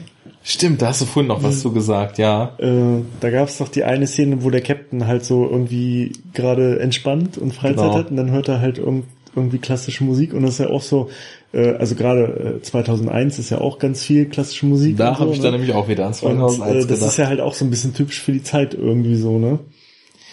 Ja, das wirkt dann immer noch so, als ob in diesen Sci-Fi-Settings so ein, Re so ein erdendes Relikt aus der alten Heimat noch so Mm. Ja, eingeführt wird und Irgendwas, womit man noch connecten kann. So. genau, und eine Klassik hat dann ja halt immer so was Tragendes und so was Umfassendes, ne, weil da ja häufig auch so ein sehr, sehr reiches Emotionsspektrum Mhm. abgedeckt wird in solchen Klassen. Ich weiß, ich kannte das auch, was da vorhin lief. Ich habe im Abspann aber nicht drauf geachtet, welches Klassikstück das Ja, Ich war. auch nicht. Aber Das ist auch ein sehr auch nicht, bekanntes ich bin da auch gewesen. nicht so äh, firm. Aber naja, jedenfalls, also das ganz kurz und ähm, auch eine Sache, die eigentlich so relativ selbstverständlich ist und die wir auch schon in, äh, an anderer Stelle öfters mal erwähnt haben, aber auch hier nicht weniger gut.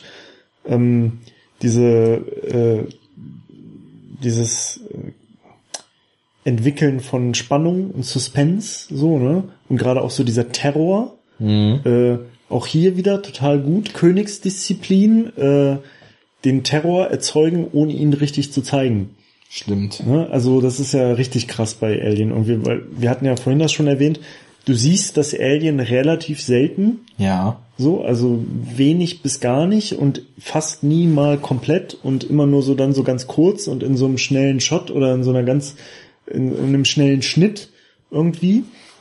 Ähm, aber gerade dadurch entsteht dieser krasse Terror Ja. und ähm, richtig gut gemacht und halt auch, ne, wie gesagt, halt schwieriger meiner Meinung nach als durch so plakatives Zeigen von irgendwie krasser Gewalt und Bedrohung und so. Das ne? ist ja auch eine ganz andere Wirkung, ne? Also wenn ich mir überlege jetzt Klassische Horrorschule, das, ja. das ganze, so, ne? das ganze, was einen an Alien zerreißt, ist ja eigentlich nur, wie Leute in, die, also bis auf das Finale jetzt, ähm, wie Leute in diesem Schiff unterwegs sind, in engen, beklemmenden Gängen. Also ich leide jetzt nicht unter Klaustrophobie, aber ich glaube schon so dieses Raumschiff-Setting und sich dann nur in solchen schmalen Gängen fortzubewegen, das kann ja viele Leute schon bedrücken. Dann wird halt so, so richtig schön mit, mit Akustik gearbeitet. Ich habe das vorhin schon mal kurz angeführt und bin dann vom Thema abgekommen dieses Dröhnen die ganze Zeit im Hintergrund. Das, das drückt schon so aufs Gemüt.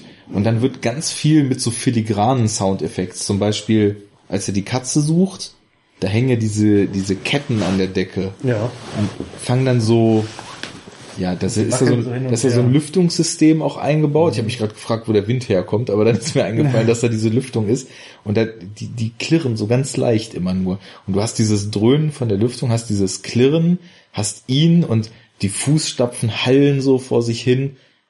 Und die ganze Zeit ist nur dieses Gefühl, oh, was passiert jetzt, was passiert jetzt? Und dann kommt es auch noch, wenn, als man dann das Alien sieht, und da komme ich jetzt dann zu dem Director's Cut gleich, in der Kinoversion, du siehst ja nur einmal so ein Schemen und plötzlich kommt er hoch und ist hinter ihm und dann ist ein Schock und dann ist die Szene aber auch, dann hast du den Relief, nachdem du ihn fünf Minuten durch die Gänge hast wandern sehen und es immer intensiver geworden ist in der Zeit. Und deswegen, wie gesagt, wir haben jetzt den Director's Cut ja geguckt, der ist von 2003. Im Vorwort hat Ridley Scott ja gesagt, er war eigentlich mit der Kinoversion immer zufrieden, aber nach 25 Jahren war er der Meinung, dass ein paar Kleinigkeiten noch anders sein könnten. Ja, und eine der Kleinigkeiten ist halt, dass man das Alien mehr sieht. Und da ja. frage ich mich dann, Selbst da sieht man es immer noch. es ist immer noch wenig, und es ist auch immer noch nicht so frontal, sondern Mhm.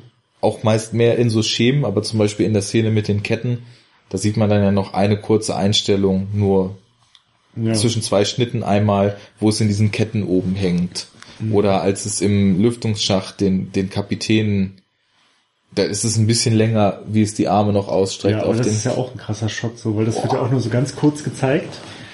Und du siehst halt nicht, wie er dann stirbt oder, ne, aber du Mhm. siehst halt, okay, es springt jetzt nach ihm so und Da habe ich mich beim ersten Mal auch, glaube ich, am meisten verjagt. Aber genau, das dann auch nochmal zum Director's Cut. Man sieht nicht, wie er stirbt, aber im Director's Cut gibt es halt später noch ein Wiedersehen mit der Figur.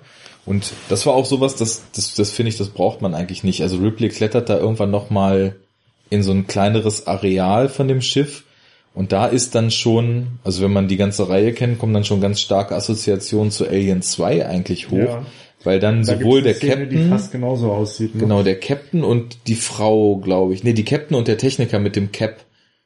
Die sind da beide so eingewoben in dieser Schleimkruste. Und Ja, das Alien hat auch schon begonnen, das Schiff sozusagen so zu assimilieren, weil ja. die Wand hat auch schon so diese, was wir vorhin beschrieben haben, diese, Ja, die baut sich halt so ihr, ihr, ihr, Ihr Nest ihren irgendwie, Stock, ne? ihren, Genau. ihr Wabenstock da sozusagen so, ne, wo sie da jetzt systematisch Mhm. Fortpflanzung betreibt sozusagen. also es ist in dem Also Director's Cut, der ist halt, hat halt fünf Minuten anderes Material, ist insgesamt sogar kürzer, aber Aber das ist ja eigentlich, also ich meine, eigentlich ist es ja per se betrachtet ganz interessant, weil, also es bringt ja wirklich, wenn du jetzt noch nicht den zweiten kennst oder wenn du jetzt in die Zeit guckst, wo es halt nur diesen Film gab, ja. ähm, bringt es ja eine neue Information, die man vorher nicht hatte. Also Mhm. du, du hast ja schon gecheckt, okay, äh, die pflanzen sich da irgendwie sofort, diese Facehugger zumindest, Ja. ne? aber die Aliens machen es äh, dann ja irgendwie auch, ne? Also ähm, obwohl, nee, warte mal, das ist ja dann anders. Das läuft ja dann Nee, die immer so, spannen die Leute nur ein, damit die dann- befruchtet und werden, dann wieder sorgen von- sie irgendwie davor, dass, dass das Facehugger, jetzt ist die Frage, wo kriegt sie den Facehugger her? Ja. Also du hast jetzt nur ein Alien auf dem Raumschiff, so, das Ja, lädt jetzt diese ganzen Leute Wahrscheinlich ein dann einfach so genetische Facehugger. Programmierung, ne, dass, dass Ja, also die ausgewachsenen. Aliens sowas machen. Aber jedenfalls, du kriegst ja jetzt quasi dann dadurch schon eine neue Information, äh, wie jetzt quasi dieses, also was der, der Antrieb von diesem Alien ist und wie es halt so verfährt, ne? Ja. Und im zweiten, das Einzige, was halt komisch ist, ist, dass es genau das gleiche im zweiten Film halt auch gibt. ja. Und du, da wird's halt auch erklärt. Jetzt könnte man natürlich sagen, okay, wenn wir jetzt das nur auf die Handlung vom ersten beschränken, macht es eigentlich Sinn. Also es fügt einen Mehrwert hinzu. Das So, stimmt. ne? Also es verrät einem noch mehr über, über diese Spezies. Genau. Aber, Aber- das ist halt auch wieder die Frage, ob das gut ist, weil, also ich finde es total gut, dass man im zweiten da viel mehr drüber erfährt und es gibt viel mehr Aliens gibt und dann mit der Königin und den Eiern und Mhm. so weiter, ne? Aber im ersten, in der Kinofassung, und das ist auch die Version, die ich vorher sechs, sieben, was achtmal, keine Ahnung, gesehen habe schon, da ist dieses Alien die ganze Zeit noch so eine Art Mysterium, ne? Du erfährst nie viel darüber. Das Einzige, was man eigentlich erfährt, ist, dass es aus dem Bauch geschlüpft ist und dass es sich einmal gehäutet hat. Was so seltsame Reptilien-Assoziationen ja noch so hervorruft. Und also ich finde nicht, dass es Reptil reptilienartig aussieht, aber Es bewegt sich ein bisschen. Es bewegt sich also so Es, das ist genau das, das ist das Wort, das mir vorhin fehlte, wo ich meinte, also es bewegt sich mit so einer Mischung aus so einem, sowas wie so einer Katze oder einem Tiger oder so, also so, so, so, so anmutige Grazile, vierbeinige ja. Tiere und dann aber so diese Explosivität von so einem Reptilium, so, Mhm. weißt du, so so dieses ganz krass schnelle und so voll um die Ecke und so, ne? Irgendwie so die Reptilien bewegen sich ja auch voll oft so so total zackig. Ja, genau, die Beschleunigen haben so super schnell, dann bleiben sie sofort stehen und bewegen sich irgendwie Ewigkeiten gar nicht. Ja, zum Beispiel wie so eine wieder Schlange, die sich so anspannt und dann so explosionsartig Ja, so eine genau. Maus erwürgt, ne? Und genau, da habe ich nämlich, also meine Reptilien-Assoziation ist, glaube ich, am meisten noch der Schwanz von dem Alien, aber auch diese gewisse Fremdartigkeit, die Reptilien so gegenüber Säu Säugetieren haben. Ne? Ich finde immer, dass so, gerade so Reptilien, es gibt zum Beispiel doch diese großen, heißen die Komorane, ich weiß nicht, die auf dieser einen Inselgruppe leben und schon so evolutionär gesehen so eine der ältesten Lebewesen auf Aber der Erde überhaupt sind. Reptilien Genau, die ne? sind ja alle so ein, so ein Relikt schon aus der Zeit und dadurch wirken die halt noch so teilweise wie aus so einer anderen Welt und diesen Charakter von Reptilien, den, der ist in dem Alien-Design gut aufgegangen, finde ich, weil das wirkt halt auch unglaublich fremd. Also fremder geht's ja gar nicht, ne? Mhm. So, jetzt reden wir schon wieder über das Alien. Also ich werde, glaube ich, die nächsten Male, die ich Alien gucke, trotzdem wieder die Kinoversion gucken. Was aber sein könnte, was du eben meintest, ähm, es wird ja sicherlich James Cameron mit Ridley Scott Kontakt gehabt haben, als er dieses Sequel gedreht hat. Und Ja. vielleicht hat ja Ridley Scott auch James Cameron, was heißt vielleicht wahrscheinlich, die rausgefallenen Szenen auch mal, mal gezeigt. Ja. Und da hat vielleicht auch so James Cameron hat, oder hat vielleicht so hat ihm vielleicht so die Szenen gezeigt, das konnte ich jetzt musste ich jetzt leider rausnehmen aus dem Film und James Cameron fand es gut und hat de dementsprechend so eine sehr ähnliche mit dieser eingespannten Mhm. Szene, was man in Teil 2 dann öfter sieht, sowas dann auch in dem Sequel verbaut. Ja, kann sein, ne? Weiß man nicht. Wir werden es noch erfahren. Äh, ja. Also was ich halt, das letzte, was mir jetzt noch so einfällt, ist, was ich auch ganz gut finde, ist, ähm, also generell der Spannungsbogen in dem Film. Mhm. Weil du merkst ja schon, also es fängt ja wie gesagt sehr, sehr ruhig an und dann passiert sowas, ne? Und die Spannung steigt und, ähm, und es wird dann auch, also mit jedem vom ersten Kill an sozusagen, oder, oder eher noch von dem Moment, wo, wo das Alien schlüpft, Mhm. Ähm, bis zum Schluss wird's ja immer dramatischer. Also jeder Kill wird dramatischer Ja. und wird krasser irgendwie. Und jedes Mal siehst du ja auch mit jedem verstorbenen Crewmitglied, siehst du, finde ich, total schön, wie der Rest der Crew halt immer panischer wird. Genau. Und Und, am Ende greift das. Gesamtsetting das dann ja sogar auf, als sie diese an diesen abgefahrenen Apparaturen, die auch ziemlich cool designt sind, diese Selbstzerstörungssequenz einleitet und dann überall diese diese Kühlgase austreten ja. und der Alarm losgeht. Da wird auch wieder so schön mit Sound gearbeitet, weil der, der hat auch sowas total aufwühlendes, finde ich, diese Alarmsirene und da dreht das ganze Setting dann noch so ab. So und jetzt allerletztes, dann würde ich von mir aus Schluss machen. Was mir noch aufgefallen ist, dass Alien halt auch so einer der frühesten Filme ist, die ich in der Art kenne, der so dieses Finale nach dem Finale bringt. Ja. Also der halt erstmal, Erstmal wo man so denkt, in so einer fetten Actionsequenz, das dann- war's. Und dann schon so total wieder runterkommt und dann plötzlich durch so einen Twist nochmal voll die Intensität Ja, anzieht. da habe ich halt überlegt, als ich das gesehen habe, also jetzt, jetzt hat man, jetzt weiß man ja, wie es läuft und hat den Film schon oft gesehen und so, deswegen weiß man es irgendwie. Ich weiß nicht, inwiefern das davon beeinflusst ist, aber ich habe halt so überlegt, ob jetzt, ob man das nicht eigentlich schon ahnen kann.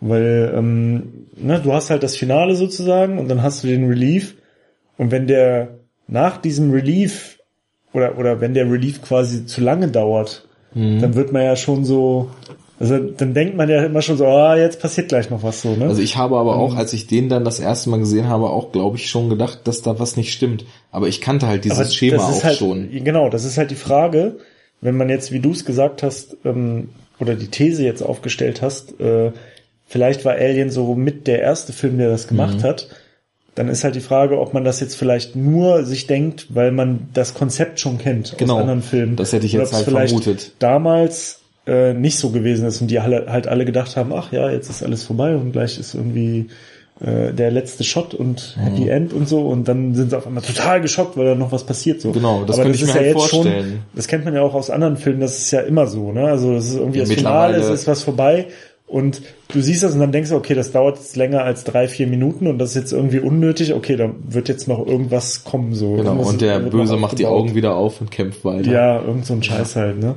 Ja. Und, ähm, weiß ich nicht, müssen wir. Ja. Ja, haben wir, ne?